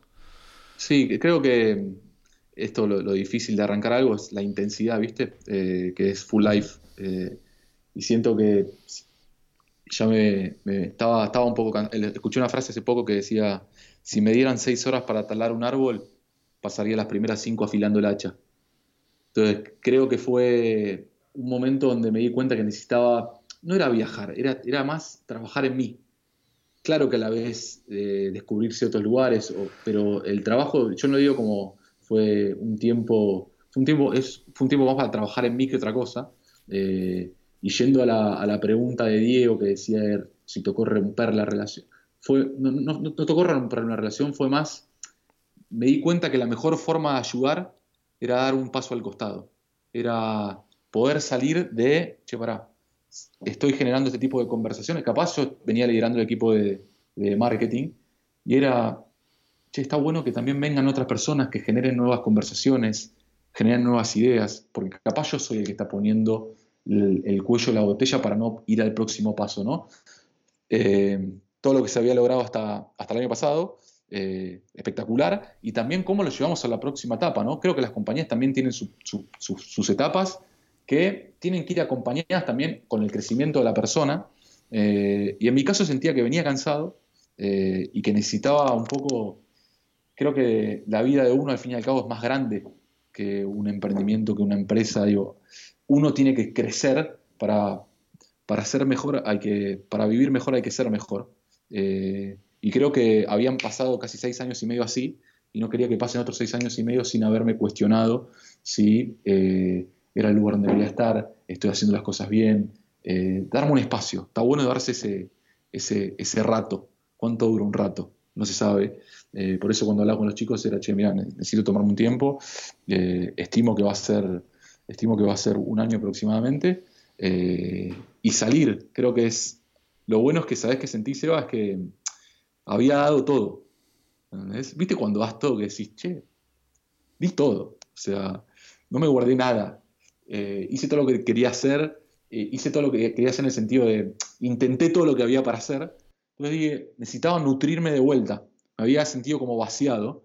Entonces, un poco recuperar esa energía, ver cosas nuevas eh, y ver cómo sigue, ¿no? Realmente no. Es abrazar un poco ese- ese- esa incertidumbre, ese, eso randómico, eh, que claramente tiene sus riesgos, porque, viste, estás dejando tu puesto, estás dejando tus ingresos también, porque no es que, viste, se- che, te vas, ok, eh, a un año sabático y tenés todo cubierto, no, fue tomar las decisiones, hablamos con los chicos, che, Gon, sabés que estás tomando una decisión, yo como adulto consciente estaba 100%, se- hace- estaba entendiendo lo que implicaba la, decisión de, che, sabés que si volvés y después hay alguien en el puesto, eh, está ese puesto cubierto, perfecto, me parece algo muy sano. Por eso digo, cuando decía Diego lo de romper la relación, creo que si hay charla, eso se entiende. El problema es cuando no hay charla. Entonces sí hubo apertura para hablarlo, sí hubo espacio para hacerlo, así que eh, con todo, con todo ese, esa, esa preocupación, eh, no sé si, no, no fue porque no fue desde el miedo, sino fue más de una inspiración de querer hacerlo, de, de- de darme ese tiempo, eh, eh, creo que lo pude, hablé también, tenemos una, un advisor que, que me ayudó a, a- a tomar la decisión de darme ese tiempo, que es Rebecca Wang, es profesora de, de Stanford también, eh, y decía, ¿no? Como que es bastante común que varios emprendedores eh, acá en San Francisco se tomen un tiempo para ellos, para, para trabajar en ellos mismos y después ven si vuelven, si siguen, eh, a ver qué hace. Está bueno darse ese espacio para pensarlo y para reconfirmarse si es donde querés estar o no. ¿no? Eh, así Está- que nada, me di ese tiempo está fantástico. eso. Está fantástico que hayas podido hacerlo. Y, y- y si también, eh, si, si uno no se da el tiempo, viste, elegí cierto, el, el plan inicial era ir a ir a San Francisco, Israel, India y Japón. Eh, quería mezclar un poco tecnología con, con un más espi- espiritualidad, si querés, un viaje más interno. Eh, y nada, pude- lo bueno de este tiempo también, por ejemplo, fue que eh, pudimos compartir con, con Nacho, con, con Tommy, con Juanchi, viajar juntos, que era algo que no habíamos hecho. Está bien, no, no viajamos los cuatro juntos, pero sí compartimos con Nacho en Medellín y con Tommy en Nueva York. Estuvimos un- unos días juntos. eh, así que estuvo bueno compartir con Nacho, con Tommy y después con Juanchi, que me fui a México unos días, hace poquito. Así que estuvo bueno compartir, el- salir de lo laboral y, y compartir más desde otro lado. Está, Eh, está tremendo algo que dijiste hace un rato eh, que me quedé pensando, tipo, yo ya sé que di lo máximo, tiraste. ¿Cómo? Es, es- o sea, yo nunca sé cuándo puedo dar lo máximo. Siempre, siempre me parece que estoy dejando cosas sobre la mesa, por así decirlo. Eh, Diego me decía que soy un tipo súper perfeccionista y, y puede ser, no, no lo sé, uno de, de- de mis zapatos es como que yo siempre pienso, para, esto se puede mejorar, esto se puede arreglar, esto se puede ir mejor, se puede ir más adelante.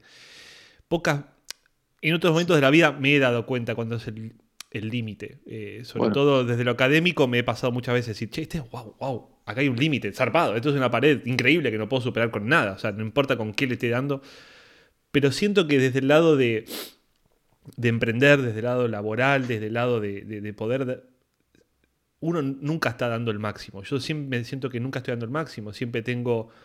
Siempre me quiero también dejar un resto para otras cosas, para, para esto, para ser creativo, para, para mi hijo, para mi mujer, para mis amigos. O sea, y uno es una sola persona. Algo, algo que, que me parece que, que está cayendo muy de maduro en todo lo que está pasando con mucha gente ahora es que no hay un Sebastián en el trabajo, un Sebastián en la casa, un Sebastián con los amigos, un Sebastián. No existe eso, es un Sebastián. Y ese Sebastián está para todo, ahora está para todo, y, y somos una sola persona. Entonces, es a mí me parece que en la situación en la que estoy ahora es imposible que yo deje todo lo que soy en mi empresa. Sí, me gusta exigirme, sí me gusta darme, pero es me quedó resonando eso que dijiste como muy fuerte, como ¿cómo, cómo lograste ente- entender eso? Sí, creo que uno también, o por lo menos en, mi caso, entendí que, que, había, que había sido así, ¿no? Digamos, che, viste, como decir, che, eh, lo sentí como estaba, estaba contento con lo, con lo que se había alcanzado, viste, como, che, pará. Checkpoint, hicimos un. y llegamos a, llegamos a este, a este, a este, a ahora, ahora acá, perfecto, necesito tomar aire a ver cómo sigue, porque la- la misión sigue. Eh, Así que ahí, ahí fue como más, creo que creo haberme entendido, creo haberme, creo haberme escuchado eh, y haber sido auténtico con eso. Creo que hay algo adentro que habla, viste, sin hablar y uno o lo puede escuchar o no. Eh, ahí decidí, deci- decidí escucharlo. Eh, creo que también hay errores. Creo que sí uno empieza a ver errores que ha cometido uno. Me gustó esto que, que ha cometido uno. Creo que está bueno lo que decís, Seba, es que nos damos cuenta de que es, che, no es Seba acá, Seba allá, Seba- es uno mismo. Eh, y creo que yo le he dedicado, o sea, con- por mi forma de tomarme las cosas o por mi forma también de ser bastante perfeccionista, creo que en ese equilibrio lo he perdido y cuando se, y se había transformado todo 100% en una cámica y sentía que estaba dejando cosas de lado. Entonces creo que sí hubo errores de mi lado como no, no capaz cargar eh, de, más, de mayores preocupaciones de la de vida. Sí ser responsable, sí, sí hacer lo que hay que hacer, pero a veces me cargo, viste, con, con mucha más presión, autoimpuestas, eh, que creo que me han, no me han ayudado a poder hacer más, a tener un equilibrio. Entonces creo que hay mucho de error propio también. Eh, pues sentí que estaba, aparte de haber dejado todo, también sentí que estaba muy cansado. Eh, ¿viste? Estaba, estaba agotado y, y viste lo que es, y, trabajar en tecnología, que salen cosas nuevas, hay que aprender y hay que estar reinventándose y cambiar el modelo de negocios y, optimizar esto y optimizarlo. Entonces, es tan intenso que, viste, seis años terminan siendo mucho más. Digo, me parece eh, increíble el viaje que pegaste. Yo siendo un tipo que no, no viaja demasiado, no, no ha viajado en la vida demasiado y descubrí, descubrí de grande eh, el placer de viajar, está muy bueno que hayas podido hacer este viaje. Quería, quería que cuentes un poco la experiencia de cómo lograste hacer cosas como entrar a una clase abierta en Stanford. Sí, eh, esto que te venía diciendo, como a mí- a- soy muy curioso. eh, realmente, si- hoy justo hacíamos un ejercicio en la cámica que uno se defina con una palabra. eh, y creo que si tengo que elegir alguna, aunque es bastante eh, difícil eh, resumirlo en una, pero sí siento que es la curiosidad eh, lo que me ha lle- perseguir la curiosidad es lo que me ha llevado a llegar a, a, claro, descubrir cosas como, che, sí puedo ir a Stanford a una clase y ver que tienen cosas abiertas y descubrir o, to- o, o tomar una clase de caligrafía asiática en el San Francisco Zen Center. Digo, hay lugares que, viste, si uno está interesado, o mismo me ha pasado, eh, capaz no, vamos un poquito de, de- tema, pero ahora, vuelvo. Sí me ha pasado que per- perseguir esa curiosidad también me hizo encontrar a personas que creo que, che, ¿cómo hiciste? Y, también lo conectaste a, che, te animaste a, romper un poco un, esquema o darte un tiempo. Creo que en el último, en el último tiempo, te diría como 3, 4 años, eh, empecé a escuchar un poquito más de filosofía, a viste que es, es archiconocido lo que somos el promedio de las cinco personas con las que más pasamos el tiempo, eh, y no necesariamente es con las que pasas el tiempo físicamente. Entonces creo que sí estuve, eh, me expuse a filósofos, ideas, eh, gente que piensa distinto. Por eso también digo lo de Burning Man en cierta forma y haber, participado en las comunidades locales acá. Esta fue Australia es muy buena y hay una comunidad de gente que hacen cosas increíbles, que piensan cosas distintas. Entonces creo que también involucrarte con personas que están viviendo otras cosas distintas te ayuda, no sé si te ayuda, te, te, te cuestiona, te challengea a, a- a- a pensarte vos de otro lado. Entonces, sí me ha pasado que por eso, perseguir esa curiosidad me llevó a la, a la comunidad local de Burning Man, después me llevó a, escuchar a otros, otros filósofos. Eh, Nacho justo me había regalado, mi socio me regaló un libro que me encantó, que se llama La sabiduría de la inseguridad de Alan Watts, que es un filósofo que vive en San Francisco. Y che, y fui a la casa de, Sa- de Alan Watts, se murió en el setenta y pico, eh, y esas cosas de seguir la curiosidad que me fui a la casa donde vivía el tipo, a ver un poco, no sé, algo me llevó ahí.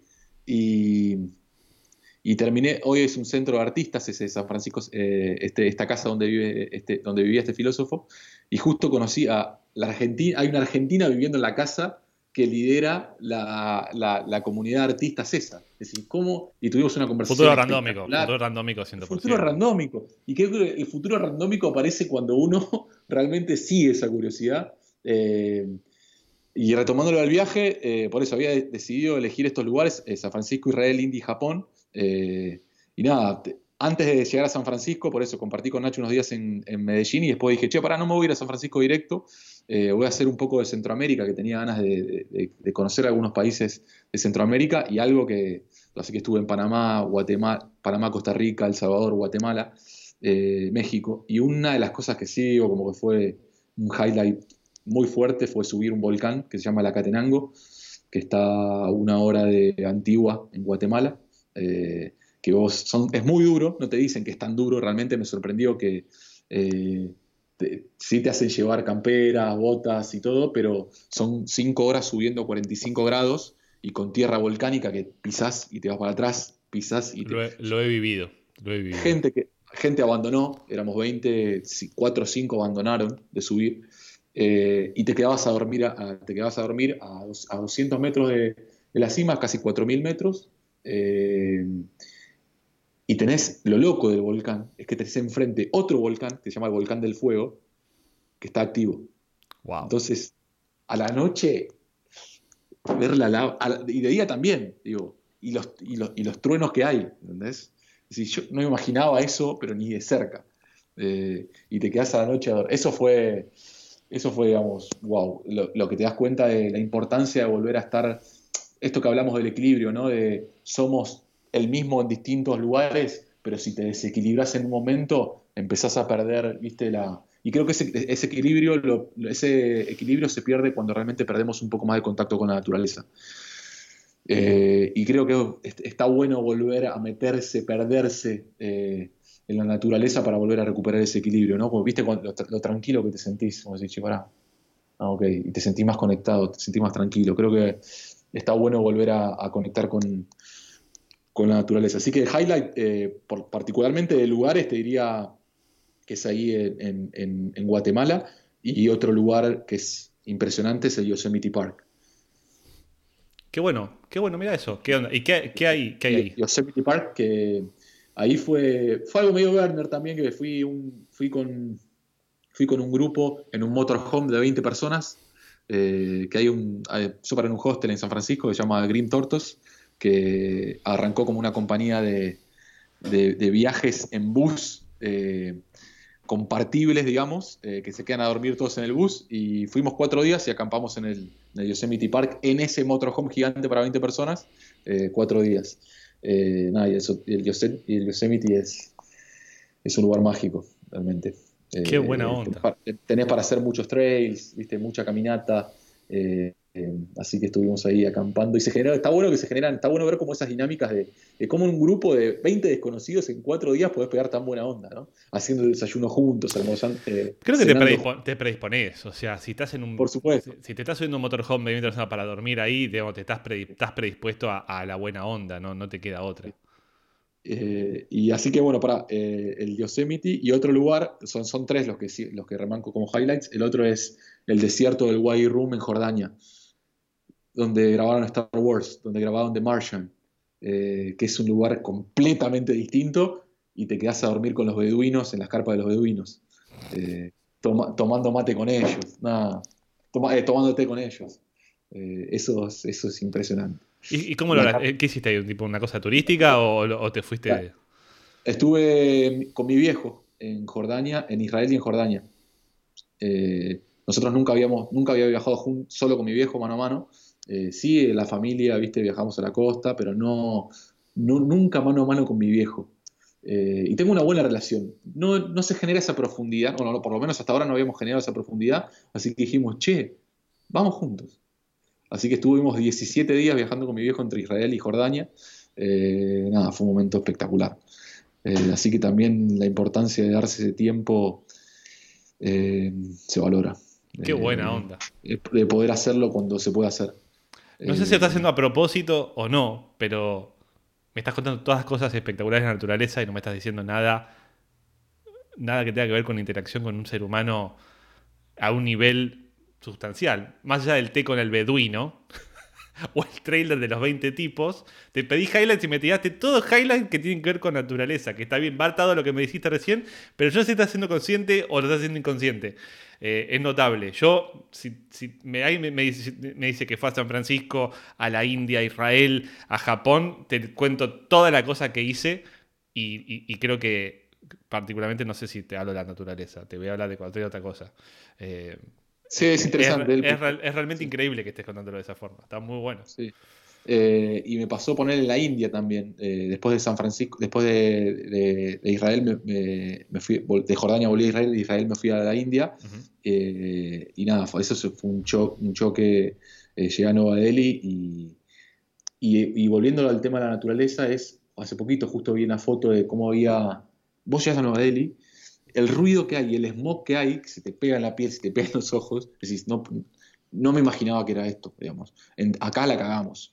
Acá realmente este progreso, este, este crecimiento eh, ilimitado eh, eh, nos está llevando a un lugar donde creo que hoy, hoy lo estamos poniendo más en consideración de cuando, viste, vemos las ciudades, viste, por eso ver el antes y el después de Nueva Delhi, hace poquito salió una foto donde volvió, eh, ahora está, ahora está el, el aire está más puro, mismo pasa acá también, viste, o que los animales han recuperado ciertos territorios donde nosotros los habíamos, los habíamos eh, expulsado, mismo hubo un videíto hace poco de, de peces en el riachuelo, ¿entendés? Eh, creo que eso genera un contraste que, por lo menos cuando, vamos a ver qué pasa, digamos, ¿no? Es, es difícil hacer predicciones y más sobre el futuro, dicen. Eh, vamos a ver qué pasa. Eh, realmente creo que nos, está dando nos estamos dando cuenta de, de todo lo que le hacemos al mundo. Eh, así que espero que esta situación nos, nos, nos vuelva un poco más conscientes. Pero nada, ahí te das cuenta, por lo menos lo vi en, en Nueva Delhi, que dije, no, esto no, no, no, no, no se puede llegar a este, a este nivel de, de contaminación. Qué locura, qué locura. Igual te traigo porque. Hablar acá porque me contagio de tu actitud positiva. O sea, que no me bajones porque. No. Por favor, no conozca al Gonza bajoneado. No, conozca al Gonza bajoneado. No, no, por, su- por supuesto que no. Eh, Pero en el buen sentido lo no, digo. tengo- digo, te- siempre me contagias de esa cosa positiva que tenés que, que irradiás violentamente. Y digamos, es peor que el volcán esa de la noche, digamos. Apareces vos y ya hay buena onda en el aire, digamos. Así que. Eh, que no sé cómo haces. Algún día me vas a contar la receta. No sé qué, Sí. qué elixir tomás todas las mañanas. Este, o qué, o qué haces, pero. No, digamos, sabes que fantástico. creo que no, creo que sí me ha pasado ponerle eh, esto que te decía de, de compartir más tiempo, eh, de perseguir esta curiosidad y también siento que es seguir a, a- o escuchar algunos filósofos que siento que me han, me han, me han, me han hecho replantearme, me han hecho cuestionarme varias cosas. Eh, nada, al, fin y al, cabo, al fin y al cabo la vida es una fiesta, Seba. Eh, Está bien, que- perfecto. y hay que, y hay que- y- o elijo verlo así, por lo menos, digamos, ¿no? Eh, y No, no, quería ver, no quería solo ver un capítulo que es el, el de Argentina nada más, también salir a, a ver otras páginas de ese gran libro eh, y poder entenderlo de otras culturas, darnos cuenta que tenemos, compartimos muchos, muchos, muchos, muchos miedos también con otras culturas o, cosas similares, eh, pero que al fin y al cabo hay, hay mucho sufrimiento en el mundo, pero tratar de tratar de, de- de dar lo mejor, eso de volver a dar lo mejor y, y, no sé, por lo menos elijo ser positivo. Eh, Che, que, que, mm, así como le pregunté a Dani en el episodio 1, que es un tipo que sí, súper sí, sí, filosófico, me, me recoparía saber qué estuviste leyendo o qué estás siguiendo hoy para recomendar a la gente, tipo, dos, tres personas que decís, seguí, esta- seguí a este tipo, escuchá a este tipo Sí. que me parece fantástico. Acá están alabando tu repertorio de frases. Es, envi- es envidiable, dice el, el repertorio de frases de Gonza. Gracias. Concuerdo, concuerdo. concuerdo. Hay, hay una persona que yo siento que me, eh, me aportó muchísimo eh, eh, espiritualmente, que se llama Facundo Cabral, que es un, él decía que era un cantor y no un cantante, un cantante. Él dice, el cantante es el que tiene la herramienta, el que tiene el, que tiene el con qué, y el cantor es el que tiene un mensaje, el que tiene un porqué. Ujú. Eh, y él comparte, tiene una filosofía de vida, hay una muy linda que es, no estás deprimido, estás distraído. Estás distraído de toda la vida que te puebla. Eh, y tiene mensajes que son, son impresionantes, así que está bueno eh, escucharlo a Facundo. Tiene muchos videos en YouTube, ah, tiene su libro que es muy lindo que se llama Paraíso a la deriva. Eh, el libro está muy bueno, pero recomiendo que, escuchemos sus charlas. Y él es muy loco, cómo se va conectando todo. Por ahí hay una comunidad de. Hay unas personas mágicas. Siento que, eh, que es capaz. No son tan conocidas por una generación tan joven. Después está Victorio Campo. no sé si la escuchaste hablar, Seba, pero fue la editora de la, de la revista Sur, una, una- una revista que estuvo 40 años en Argentina, donde ha escrito Borges, Sábato, eh, intelectuales franceses. Y, la, y ella nació en 1890, tiene su casa en. Hay, una, hay un lugar que se llama Villo Campo, que es muy lindo para ir a visitar en San Isidro, que es donde vivía ella. Y ella se Estoy, estoy 85% seguro, mi mujer me va a confirmar en los comentarios, que hace un par de años fuimos a un casamiento en ese lugar. Puede ser. Puede ser. que, Ahora es una- después que, diré. que está la como una mansión que era de ella, Sí. que es un lugar zarpadísimo, es hermoso, ella- hermoso, lo conozco, lo conozco. Y ella se, se- se encargaba de, con, con todo el dinero que tenía, de traer, mezclar las culturas, mezclar las culturas, traer intelectuales franceses, eh, filósofos indios, y los alojaba en su casa en San Isidro, para, para entender, eh, para entender a, otras, las otras culturas. E hizo un, un trabajo para que, ella lo ayudó mucho a Borges también para que sea reconocido eh, en todo el mundo. Eh, fue la, fue la, hay algo muy loco, que fue fue la única mujer latinoamericana invitada a los juicios de Nuremberg. Mm. Mira vos. Muy loco. Eh, y fue la primera argentina en tener registro de conducir.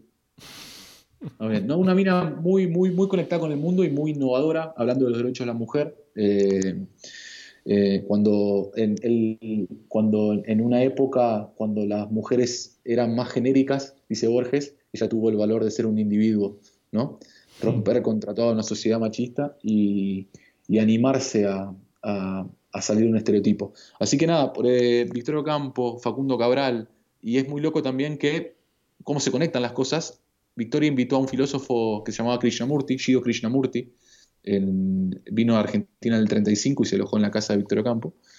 Y después te das cuenta que Facundo Cabral lo siguió a Krishnamurti durante dos años, se fue a vivir con él a, a- a- a Cal- a- a California. Eh, Tremendo, y es- todo linkeado. Es increíble. Eh, y en Pero, California también pero no es tampoco lenguaje, no es casualidad. no es casualidad, no es casualidad. No es Por eso siento casualidad. que- No es casualidad. Es cuando Eh, ves una película y decís, che, qué buena que estuvo esta película. Y vas a decir, ah, la hizo Spielberg, claro. O sea, me gustan todas las películas de este tipo. eh, Sábato también, eh, hay unas entrevistas. eh, algo que, me, algo mucho, algo que me, me encanta hacer es hacer entrevistas, así como estamos haciendo nosotros, pero hay muchas entrevistas muy buenas en YouTube de, de investigar y capaz era antes, no, no, no sé si me veo una serie, prefiero investigar a esta persona, cómo era su vida, me gustan las biografías, eh, cómo vivió, qué pensaba. Yo sabía que Sábato había sido doctor en física. eh, eh, que estudió en París ah, y él dice enseñaba teoría, de la rela- relatividad y me di cuenta cómo la ciencia iba a arrasar con el mundo y se empezó a dedicar después al arte. Eh, abandonó, abandonó completamente las ciencias, ¿cómo se llama? Y se dedicó completamente más a la escritura. Él decía, somos, somos, razón, somos, somos razón, pero también somos sin razón. Mm. Somos símbolos, somos mito. somos eh, randómicos. Eh, no somos todo razón pura. Jamás pensé que Ernesto Sabato me iba a dar el pie a la siguiente pregunta que te iba a tirar en el podcast, porque la tengo anotada. Increíble. No, este, tengo anotada hay- hay- algunas cosas. que- ta- estamos cubriendo casi todo lo que, lo que, lo que, lo que quería cubrir. Este, igual te quiero dejar después que recomiendas alguna cosita más de, de lectura o de cosas para escuchar, Sí. te, te estoy cortando, pero tengo anotada una frase que no sé de dónde vino, que era... ¿A dónde estamos yendo, Gonza? ¿Cuál es el ultimate goal de todo esto? Porque esta cosa de vuelta, volviendo al principio de la charla, digo, a veces que me levanto y digo, otra vez la misma cosa, otra vez voy a arreglar los mismos problemas, tener la misma call, hablar con los mismos clientes, solucionar los mismos problemas. Y al final del día, ¿qué hice? ¿A dónde, Sí. qué avancé o qué me avancé yo?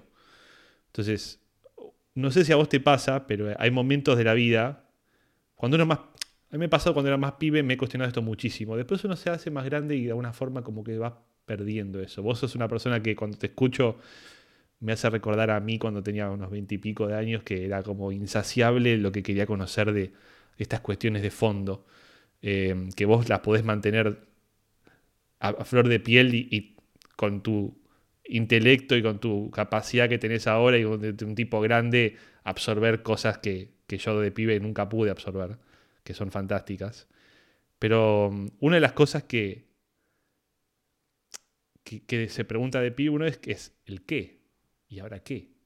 Sí, Y con alguien, con alguien que, que hace rato que no hablo mucho, ya hace mucho tiempo, más de 10 años creo, una vez me dijo, el día que te termines de preguntar el qué, te vas a empezar a preguntar para qué. Y, mm, y me está pasando de grande ahora decir, sí, ¿para qué? ¿Para qué todo esto? O sea, ¿cuál es el futuro randómico que estamos viviendo? ¿Qué estamos inventando? ¿Qué estamos haciendo? Sobre todo de vuelta a esto. Ves las fotos de Nueva Delhi y decís, ¿para qué estamos haciendo mierda este lugar hermoso? Por el hecho de que, de que mo- mover más, de, más, más pedidos ya al final del día, eh, haciendo que haya la cosa ande dos milisegundos más rápido, que estemos haciendo un cohete que se va a Marte eh, y, poner, poner un árbol en, en- en terreno de Marte. ¿Para qué? O sea, ¿para cuál- qué? ¿dónde, o sea, ¿dónde Sí. está, el, dónde está el, el- el fin? Es que va más allá del para qué estamos acá, digamos. Es para qué estamos haciendo todo lo que estamos haciendo y por qué peleamos y por qué nos peleamos todos mucho. Eh, sí, en, este, en este momento de decir, es mejor lo mío que lo tuyo. ¿Por qué? Si no sabemos ni para qué ni dónde estamos yendo.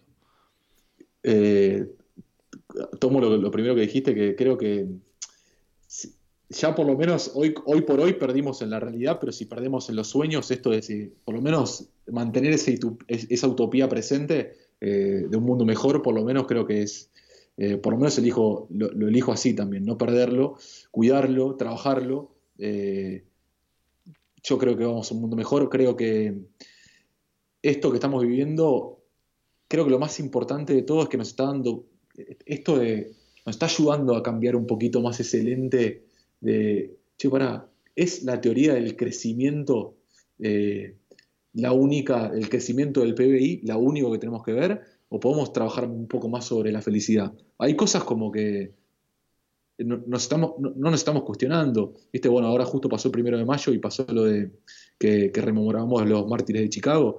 Y hoy, eh, realmente, che, progreso hoy capaz es trabajar menos horas dedicarle más tiempo a estar un poco más con la familia, estar mejor uno, eh, hacer las cosas con más cabeza, no tan desenfrenado. Pero después tenés por el otro lado la, la filosofía, no sé si la escuchaste, la del, la del 699 en China, seis días a la semana, de 9 a 9, Ujú. como trabajan. Y que ahí siento que se pierde, se pierde un equilibrio. ¿Qué es lo que crece? ¿Viste? El crecimiento eh, eh, ilimitado, ¿viste? Cuando algo. Es como la naturaleza no pasa que hay un crecimiento ilimitado todo el tiempo. Y en la economía sí. Nunca puede haber un, un año que crezcamos menos que el otro. Desde, desde 1940 y pico que venimos creciendo. Creo que un año solo fue el que no se creció. eh, pero siempre es el crecimiento lo que, lo que vamos a medir que hay progreso. Eh, capaz progreso es otra cosa, es redefinir ese progreso. Creo que esta experiencia eh, nos está ayudando a, cuestionar cosas que no veníamos cuestionando, que veníamos por default eh, en una forma de pensar y es, che, pará, parar un poco la pelota.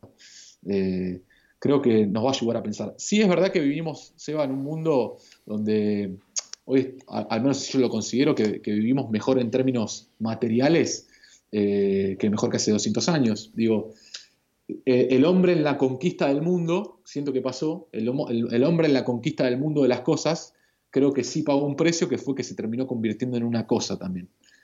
Y se olvidó ese para qué estamos haciendo lo que estamos haciendo. Eh, entonces creo que esto nos está ayudando a replantearnos, che, pará, ¿por, qué estamos haciendo lo que estamos haciendo? Si querés, que se, trata de vivir mejor, se trata de ser un poco, de, ser- de ser más felices, trabajar más en comunidad, saber cómo anda el otro, no, eh, no estar únicamente preocupado, ¿viste? De qué me pasa a mí. Entonces, ¿hacia dónde vamos? Yo, yo eh, elijo Pero ¿no te parece que es- está mal visto eso de, de alguna forma? Digamos, eso no paga Mal- las cuentas a fin de mes, no mantiene la casa a flote. Bueno, capaz, capaz esto es, es verdad, capaz es... Te, pica- eh, te picaneo, eh, es- está- te estoy picaneando. perfecto. no, estoy, no, perfecto, no opino eso, perfecto, pero sabes está que... no, no importa, pero está perfecto. Pero capaz también necesita- necesitamos vivir con menos cosas. Mm. También tenemos demasiado. Eh, eso cuentan que iba Sócrates caminando por, por, el, por el mercado y, y veía y decía, se reía porque decía cuántas cosas que no necesito. ¿no? Entonces, creo que capaz no necesitamos tanto. Eh, y estar más tranquilo con, che, estoy ok con esto, con con esto que tengo.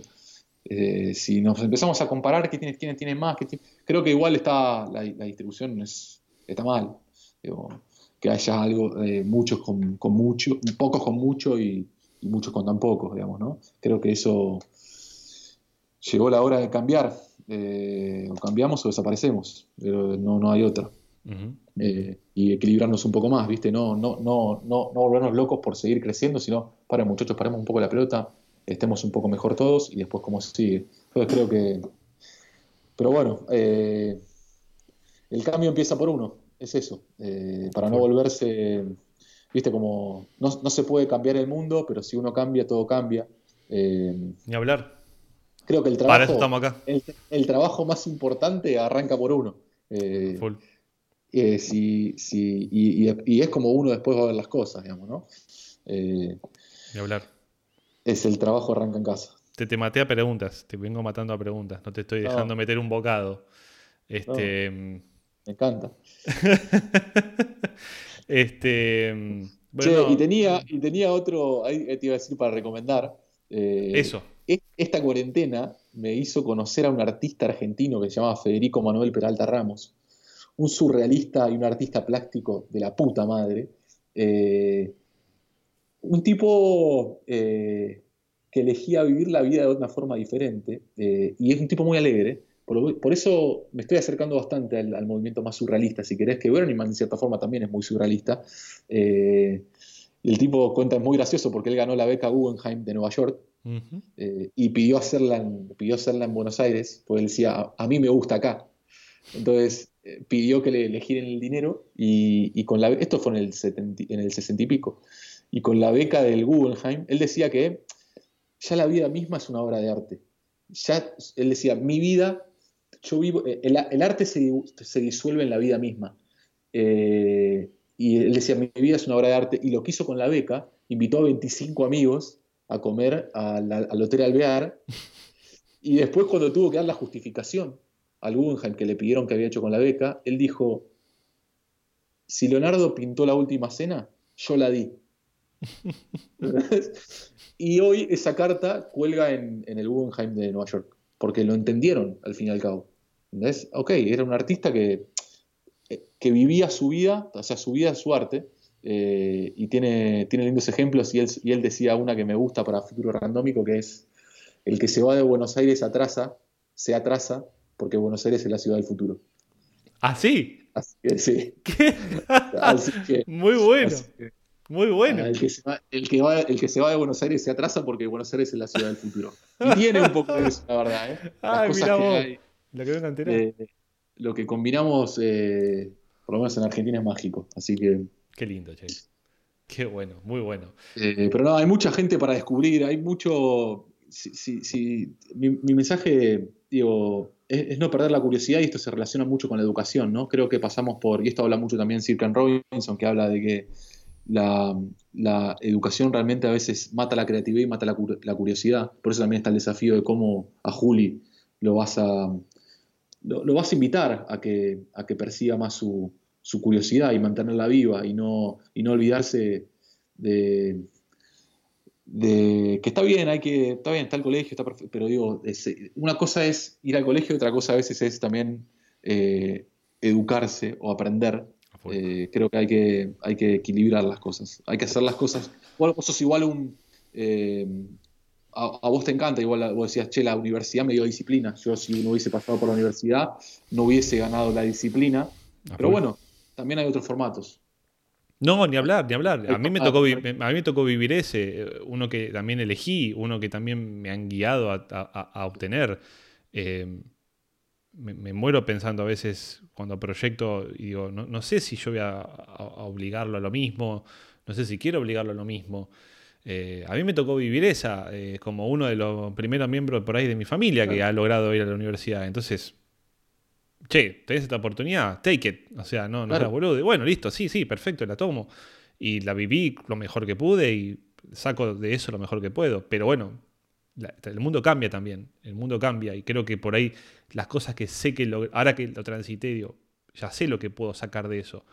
Ey, quizás esas cosas se pueden aprender de otra forma. Eh, menos duras. Tomar, tomar lo mejor, ¿viste? Che, bueno, buenísimo, dio disciplina, ayuda a la disciplina, tomar lo mejor y acompañar el cambio. El problema es no querer, no querer cambiar por ese miedo, por esa preocupación. Pero Eh, también el eh, es un buen punto, pero digo, también, por ejemplo, la universidad lo que, eh, lo que me ha dado es algo que es, es directamente producto de transitar, lo que es tomarte tu tiempo. Eh, porque si vos decís, che, no, mira, me salté la universidad, me dedico ya de movida a hacer esto, voy a explorar esto. Sí, pará, pero estás haciendo, estás acelerando hacia un lugar que de vuelta, ¿para qué? Eh, si vos te tomás el tiempo de vivir esto y de, de padecerlo en el buen sentido, también te estás tomando el tiempo de, de experimentar algo. Eh, quizás no es, digo, no sé si es la mejor experiencia, es una experiencia. Y yo, y yo ahora puedo contar qué es esa experiencia. sí. Eh, o, o le puedo contar a él qué es esa experiencia. Y la madre lo mismo. Pero digamos, todos vivimos algo distinto con eso y, y a- acá en Futuro Randómico estamos para nutrirnos de otras experiencias y, gracias por contar hasta ahora todas las, que contaste. Em,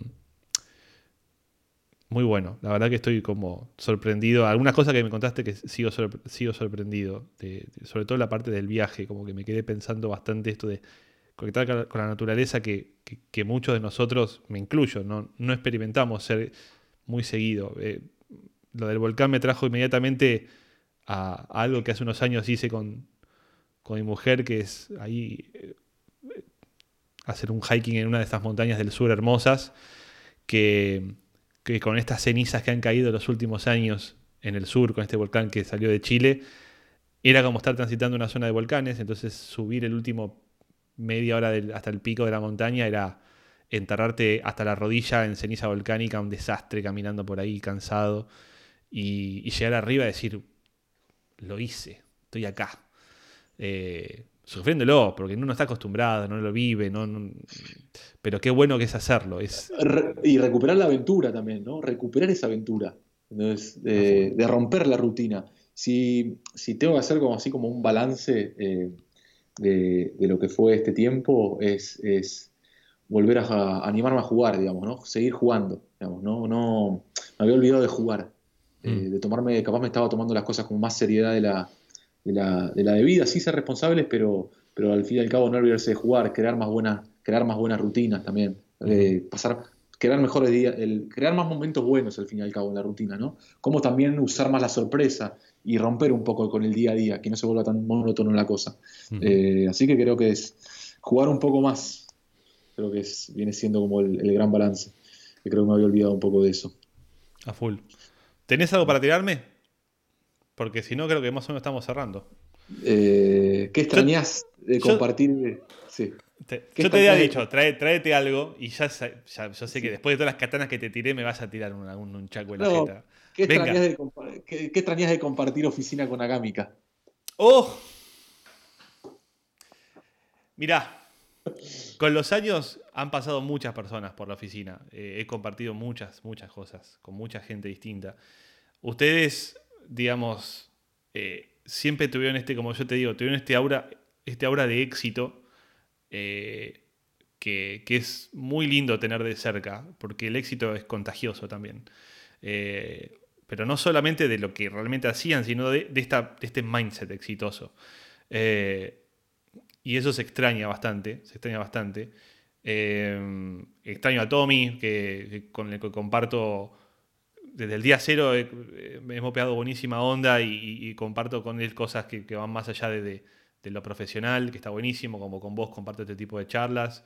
Eh, no he pegado onda con todo el mundo ahí adentro, porque no, no tampoco tenía el tiempo y ustedes están haciendo su laburo, pero extraño tenerlos ahí para un buen día. ¿cómo andás? Buen día, ¿cómo andás?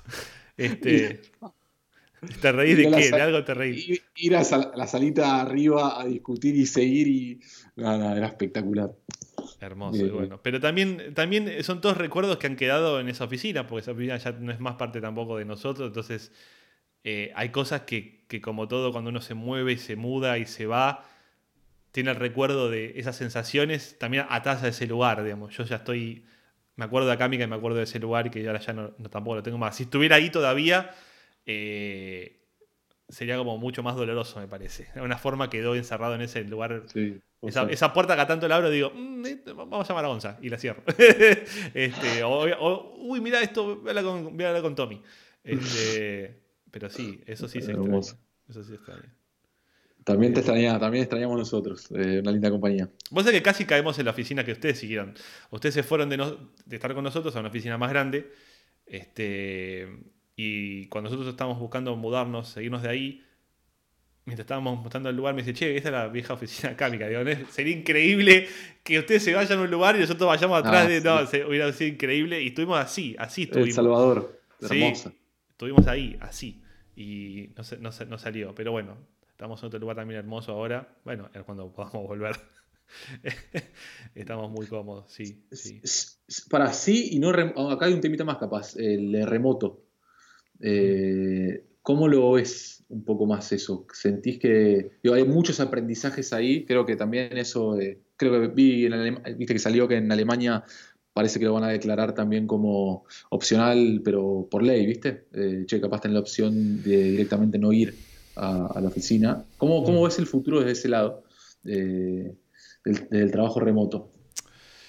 Que yo me pasan varias cosas y acá soy como, como re contra- me siento como muy contradictorio, ¿no? Eh, por un lado, el último día que estuvimos todos juntos en la oficina fue el día donde me despedí de, de uno de mis amigos que conozco hace 20 años que laburaba conmigo porque él estaba relocándose hacia el interior del país y yo decía, che, no- la verdad es que no me sirve que vos estés en el interior del país porque no voy a poder laburar con vos como laburo acá y, y me encanta que vuelvas a, a tus pagos y tus cosas, pero nos tenemos que separar. Y el último que estuvimos en la oficina me, saludé con él y le dije nos vemos pronto y un gusto haber trabajado conmigo nuevamente, pero nos vemos otra vez. Y esa fue la última vez que todos juntamos en la oficina y acto seguido todos laburamos remoto. Y me sentí como muy hipócrita en algún aspecto, decir, che, acabo de, de soltar la mano a esta persona mutuamente, ¿no? Igual estábamos en, de acuerdo de que un- había que cerrar un ciclo, ¿no? Pero eh, parte de lo que yo me pasaba a la cabeza era uno de los el gran, gran chunk era, hey, no puedo laburar remoto con esta persona, no, no, me sirve. Y ya estamos todos laburando remotos. Y como que en ese sentido me, me- me sentí hipócrita y como ahora como reformulando eso digo, hey, se podía hacer esto de alguna forma, le podía haber encontrado la vuelta de alguna forma.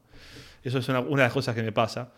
Otra de las cosas que me pasa es, tengo un poco de, de miedo que, que no es paralizante, sino es un miedo explorador, por así decirlo, de que es, ¿cómo vamos a hacer para volver ahora?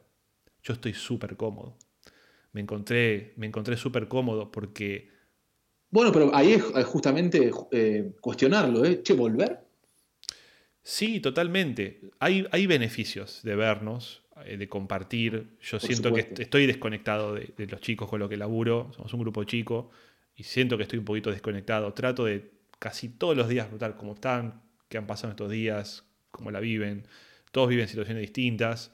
eh, pero me siento un poco ne- desconectado en algún aspecto de no verlos todos los días. Estuve los primeros días, recuerdo los primeros días estuve como desesperado de encontrar alguna herramienta que nos sirva como para tener un lobby donde Seba se conecte, está con la cámara todo el día prendido y labura para que si alguno quiere venir y preguntarme, me pregunte, se- sentir que, estoy que se sienta que estoy disponible. Eh, rápidamente eso se me cayó porque la vida no me dejó estar disponible, igual tampoco 24. Ahora podría estar un poquito más disponible, todavía me falta eso. Siento que para realmente estar remotos están faltando algunas herramientas para, para Sí. poder sentirme más conectado con la gente del otro lado. Esto no alcanza. O sea, esta virtualidad de tipo, che, te subas a una call que hablamos de este tema, está buenísimo, pero no es suficiente. Siento que quiero estar más disponible de alguna forma.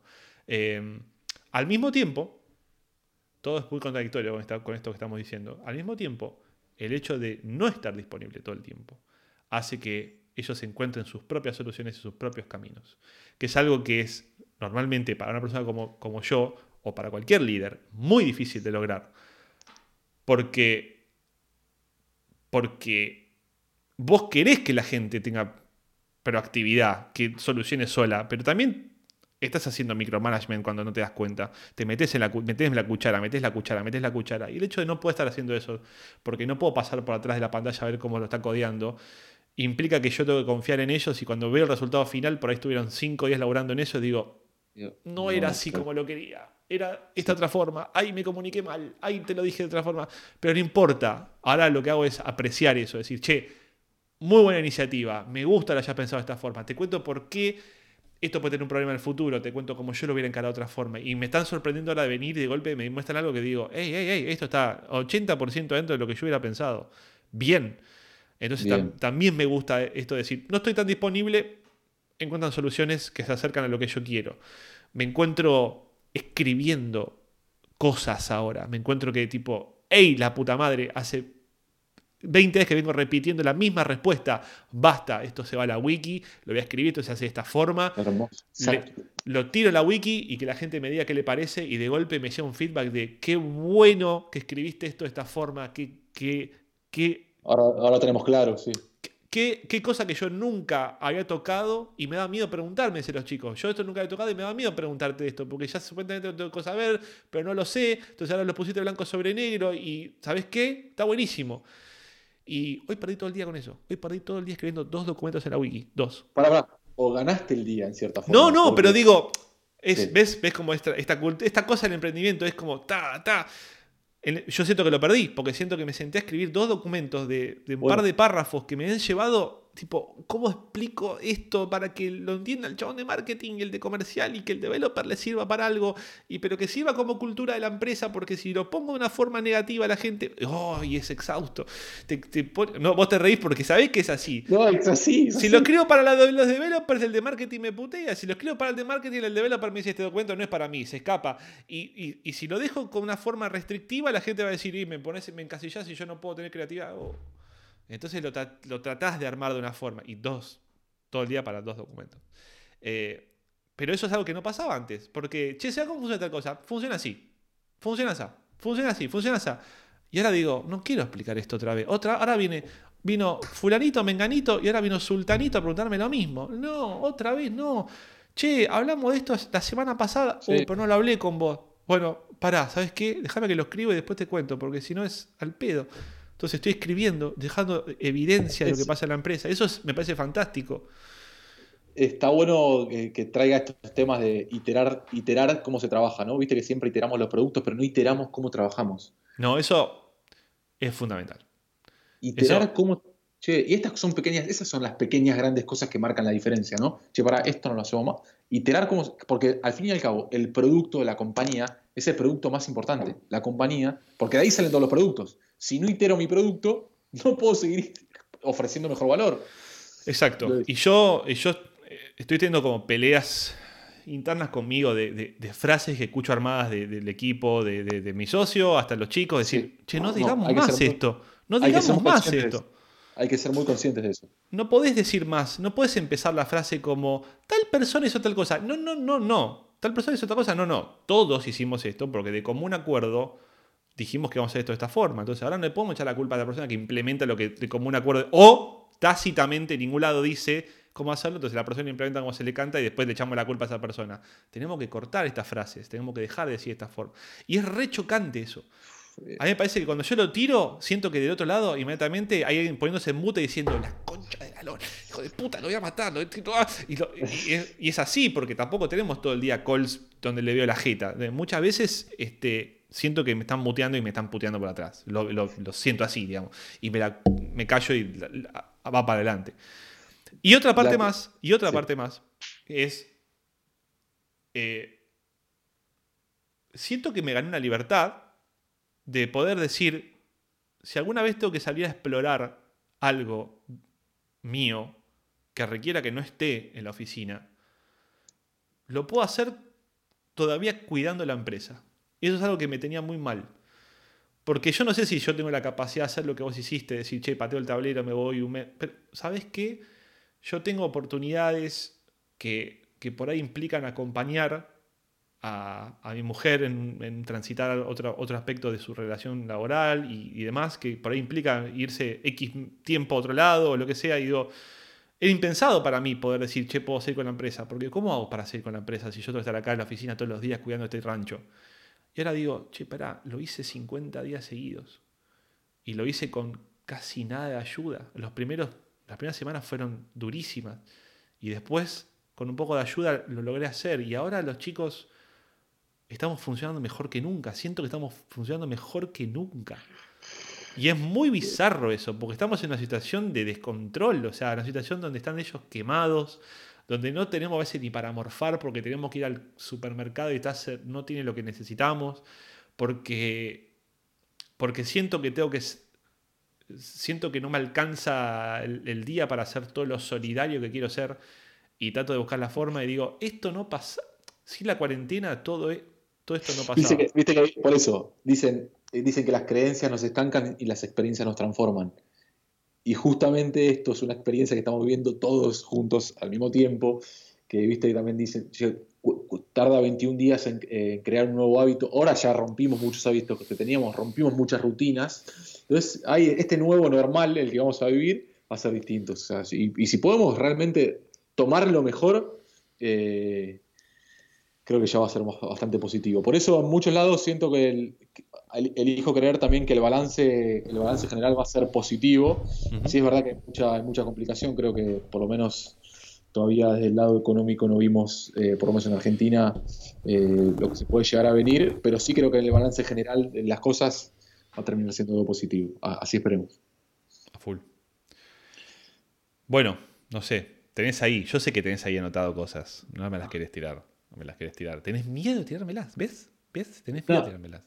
No, no, no, no. no. Abriste la pantalla, ya te la- te- te- te- se te Ah, iluminó la ah, jeta. Ya. Había, había anotado unas cosas, quería saber esto que, que- que te, que te pregunté, que, extrañabas, y hablar un poquito también más de lo, de lo randómico, fuimos tomando algunas cosas, eh, hablamos de la curiosidad, de la creatividad, eh, Yo tengo. Siempre Dale. cierro, siempre cierro con algunas cuestiones que me gusta preguntar a la gente.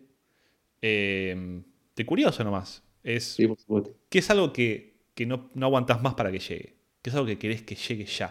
Sí, lo, lo- lo tengo muy claro y es eh, la evolución del Oculus. Eh, Bien. creo que sí, sí. eh, haber probado, estuve, sí estuve hace, un- hace unos años, me compré el Oculus Go, ¿viste? No lo tengo acá conmigo, pero creo que para este momento eh, está muy relacionado de cómo, de cómo creo, eh, ¿viste? Está, de cómo vienen evolucionando desde las videollamadas, pero también es una, eh, digo, creo que la tecnología ahí del, del Oculus puede hacer una diferencia impresionante, de juntarnos todos, probé algo que me pareció mágico en el Oculus, que se llama ah, Alt Space, que es un chat en VR. No sé si lo probaste alguna vez. Que vos vas como si No. fuese un fogón, vos vas a un fogón, es una sala de chat, pero con avatars, ¿entendés? Claro. Y estás ahí en el lugar. Y hablaba con un mexicano la otra vez, eh, hace, unos, hace unos meses, y me decía, che, ¿y viste la pelea el otro día? Y el avatar que se movía como haciendo. Y esto dije, no, ok, la evolución de esto, cuando llegue a un nivel donde podamos trabajar colaborativamente entre todos los que nos juntemos en una sala de reunión y veamos un browser ya hoy lo puedes ver directamente desde el Oculus. Si querés, ves la aplicación de Netflix, está espectacular. Tenés la aplicación de, de Chrome eh, y ves el browser desde ahí. Digo, eso colaborativamente con herramientas como Mural eh, o las que son de, de murales colaborativos, creo que se puede generar ahí algo mágico. Así que eso, eso es lo que, ¿viste? desafiar la distancia. Eso es- creo que es la tecnología que está ahí desafiando realmente la distancia y, lle- y llevarte realmente a otro lugar. Creo que la evolución de eso muy bueno. La evolución de eso va a ser impresionante. Yo creo que VR fue un hype, uno de los tantos hypes de estos últimos años que, que más me decepcionó. Eh, yo me subí al hype train fuerte desde el lado de gaming. Sí. Eh, yo tenía, un, tenía uno de esos ca- casquitos lindos para, para poder jugar. Y por lo menos que era, digamos, era súper accesible poder entrar a eso y, y experimenté un poco. ¿Cuál se va? ¿Con cuál?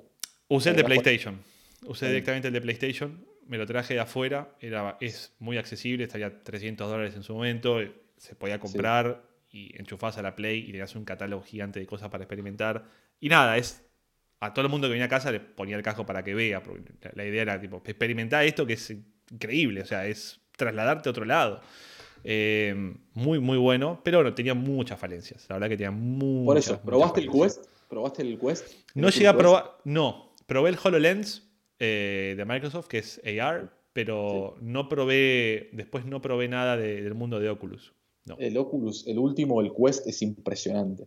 Eh, aparte es, es, es, es stand- standalone, o sea que no viste antes la, la complejidad de enchufar la. Pasa que tenés, eso- a- tenés al sí. tipo, tenés al tipo más, más nerd del planeta Tierra curando, curando todo lo que es de Oculus. O sea, el, Sí. el- el CTO de Oculus es John Carmack, que es un ídolo personal mío.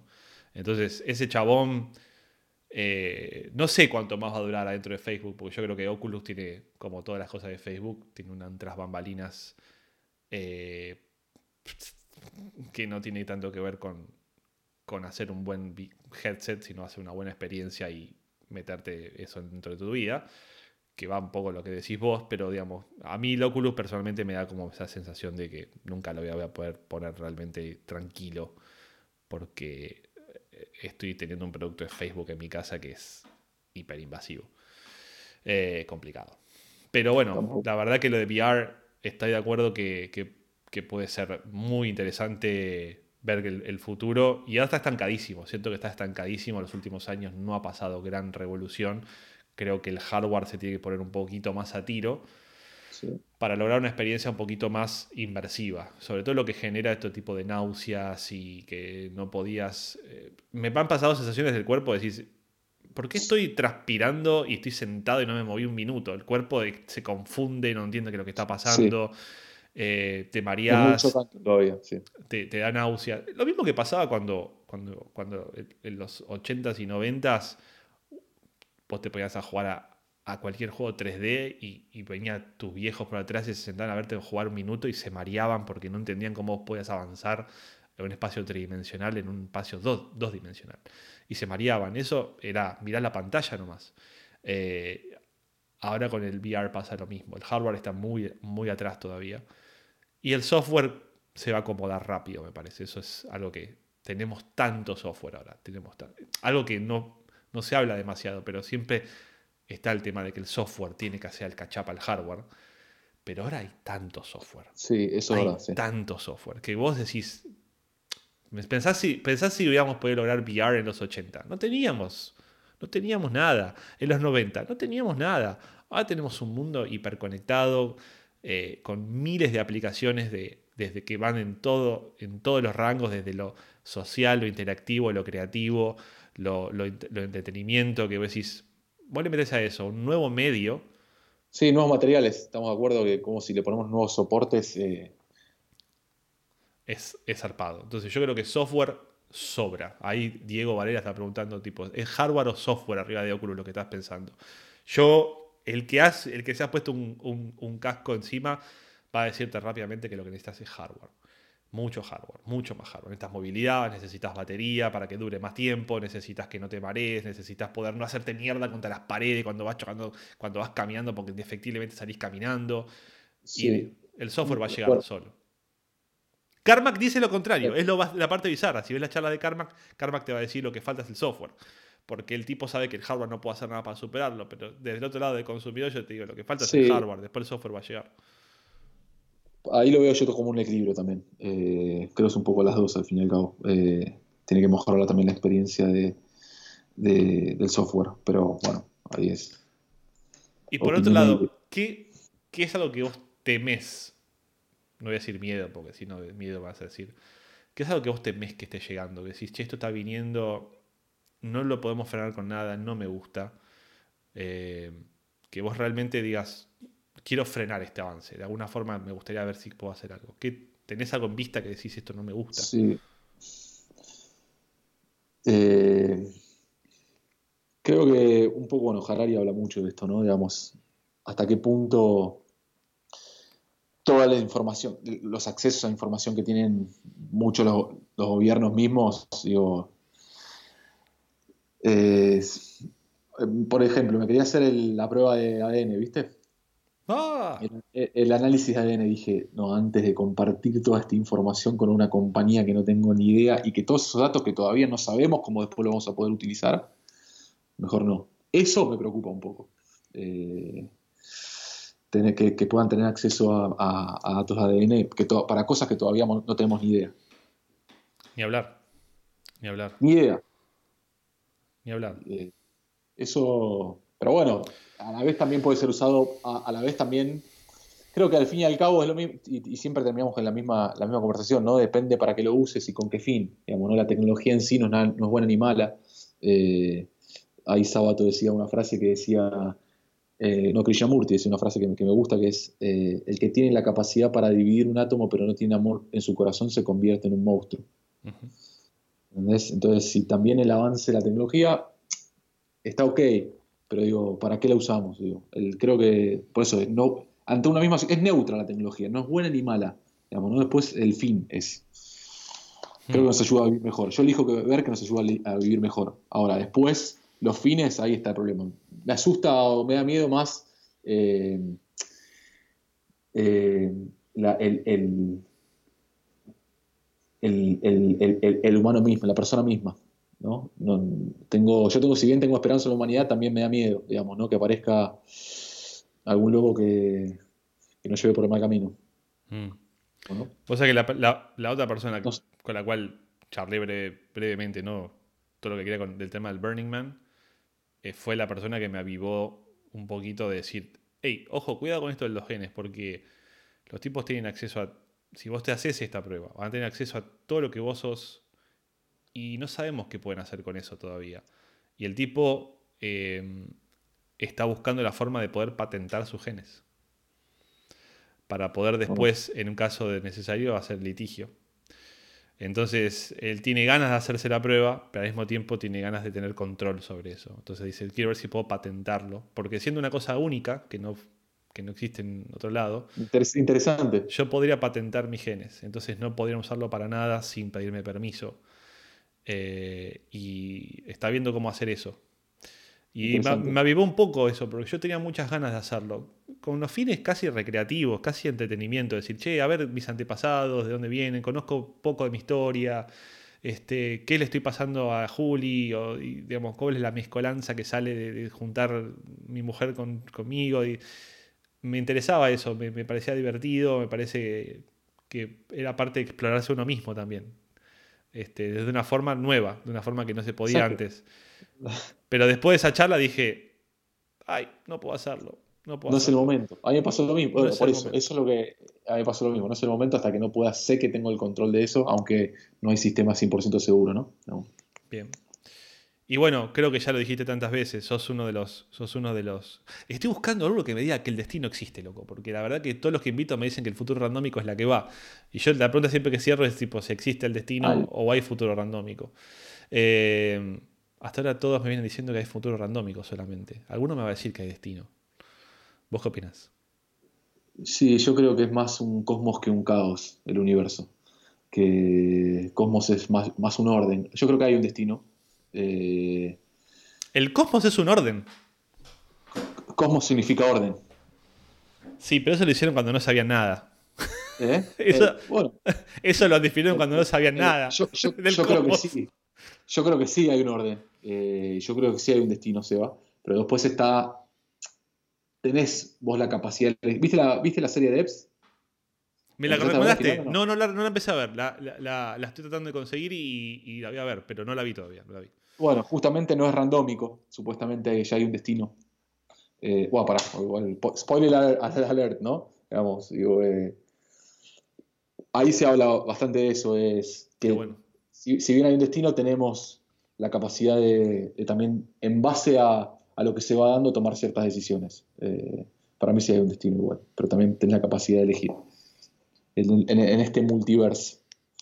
Eh, nada, para mí sí ¿Hay destino. Hay multiverso. ¿Hay multiverse? Sí. Para mí sí. Tengo. Eh, tengo Todas, todas las posibilidades, sí.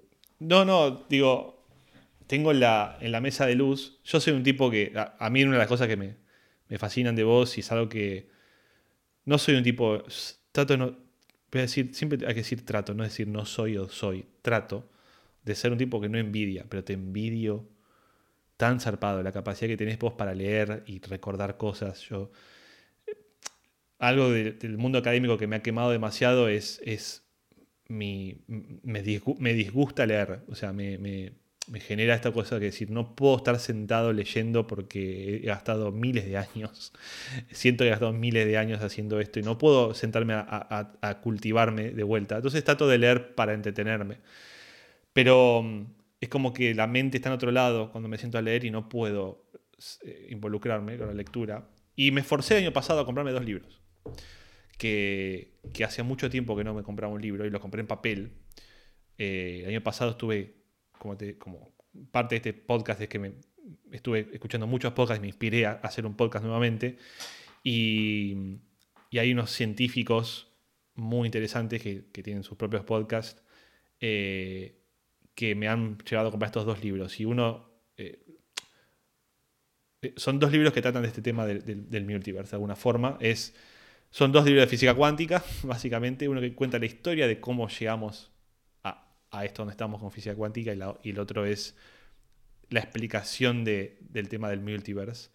Eh, porque quiero entender los razonamientos. Tengo más, cuanto más lo escucho acerca de las razones por las cuales el tipo cree que el multiverse existe, mm, más alejado estoy de la teoría. O sea, me compré el libro para ver si realmente están inmaculados. ¿eh? Por eso digo, están, los libros están inmaculados en mi cita de luz hace seis meses.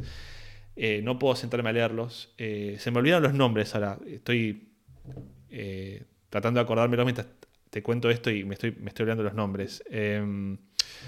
Eh, son, son dos. Sí.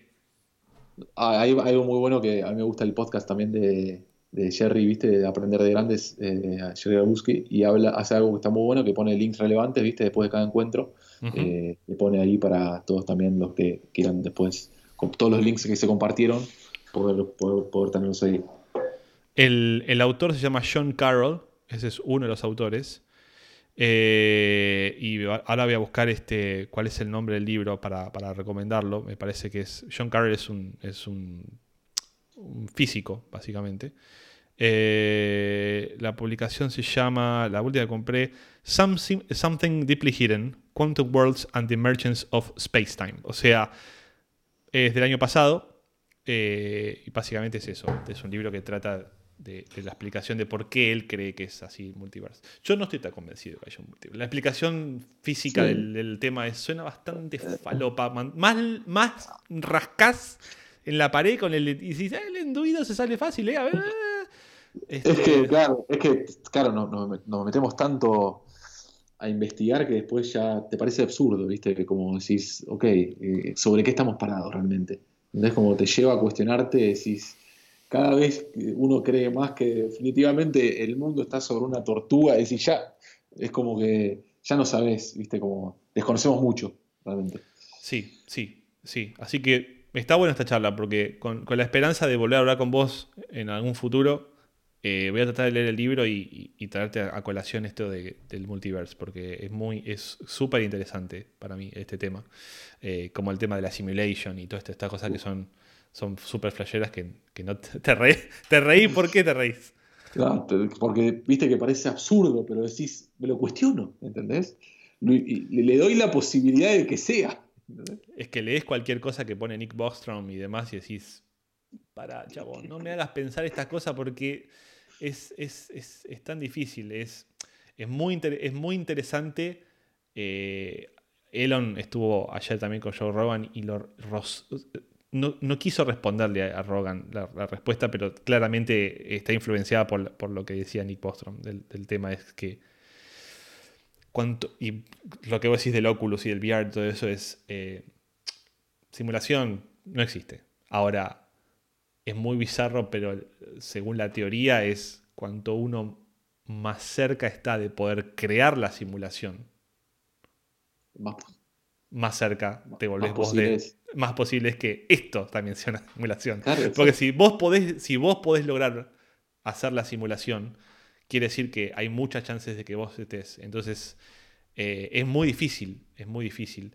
Y, y ni, a- ni hablar de, del Great Filter y todas estas, estas teorías jodidas de, de- de poder entender en qué momento del cosmos estamos parados, si es antes del apocalipsis o después del apocalipsis. Eh, como complicado.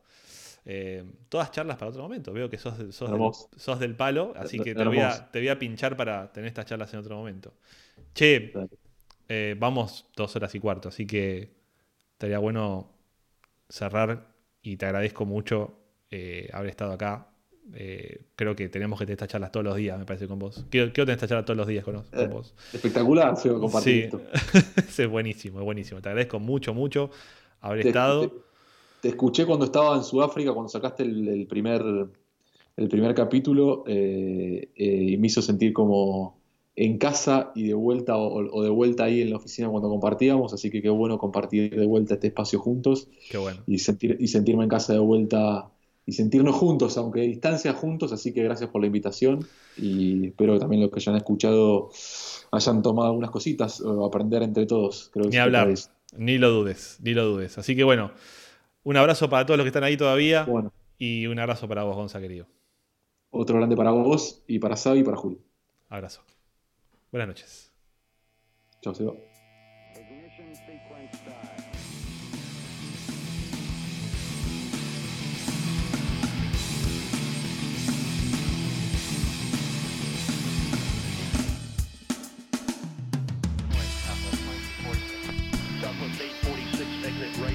Ground point 65, get in.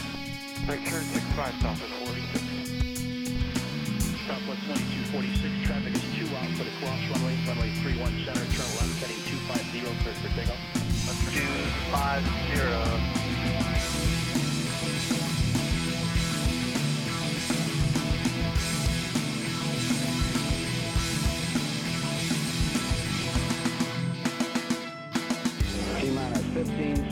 Guidance is internal.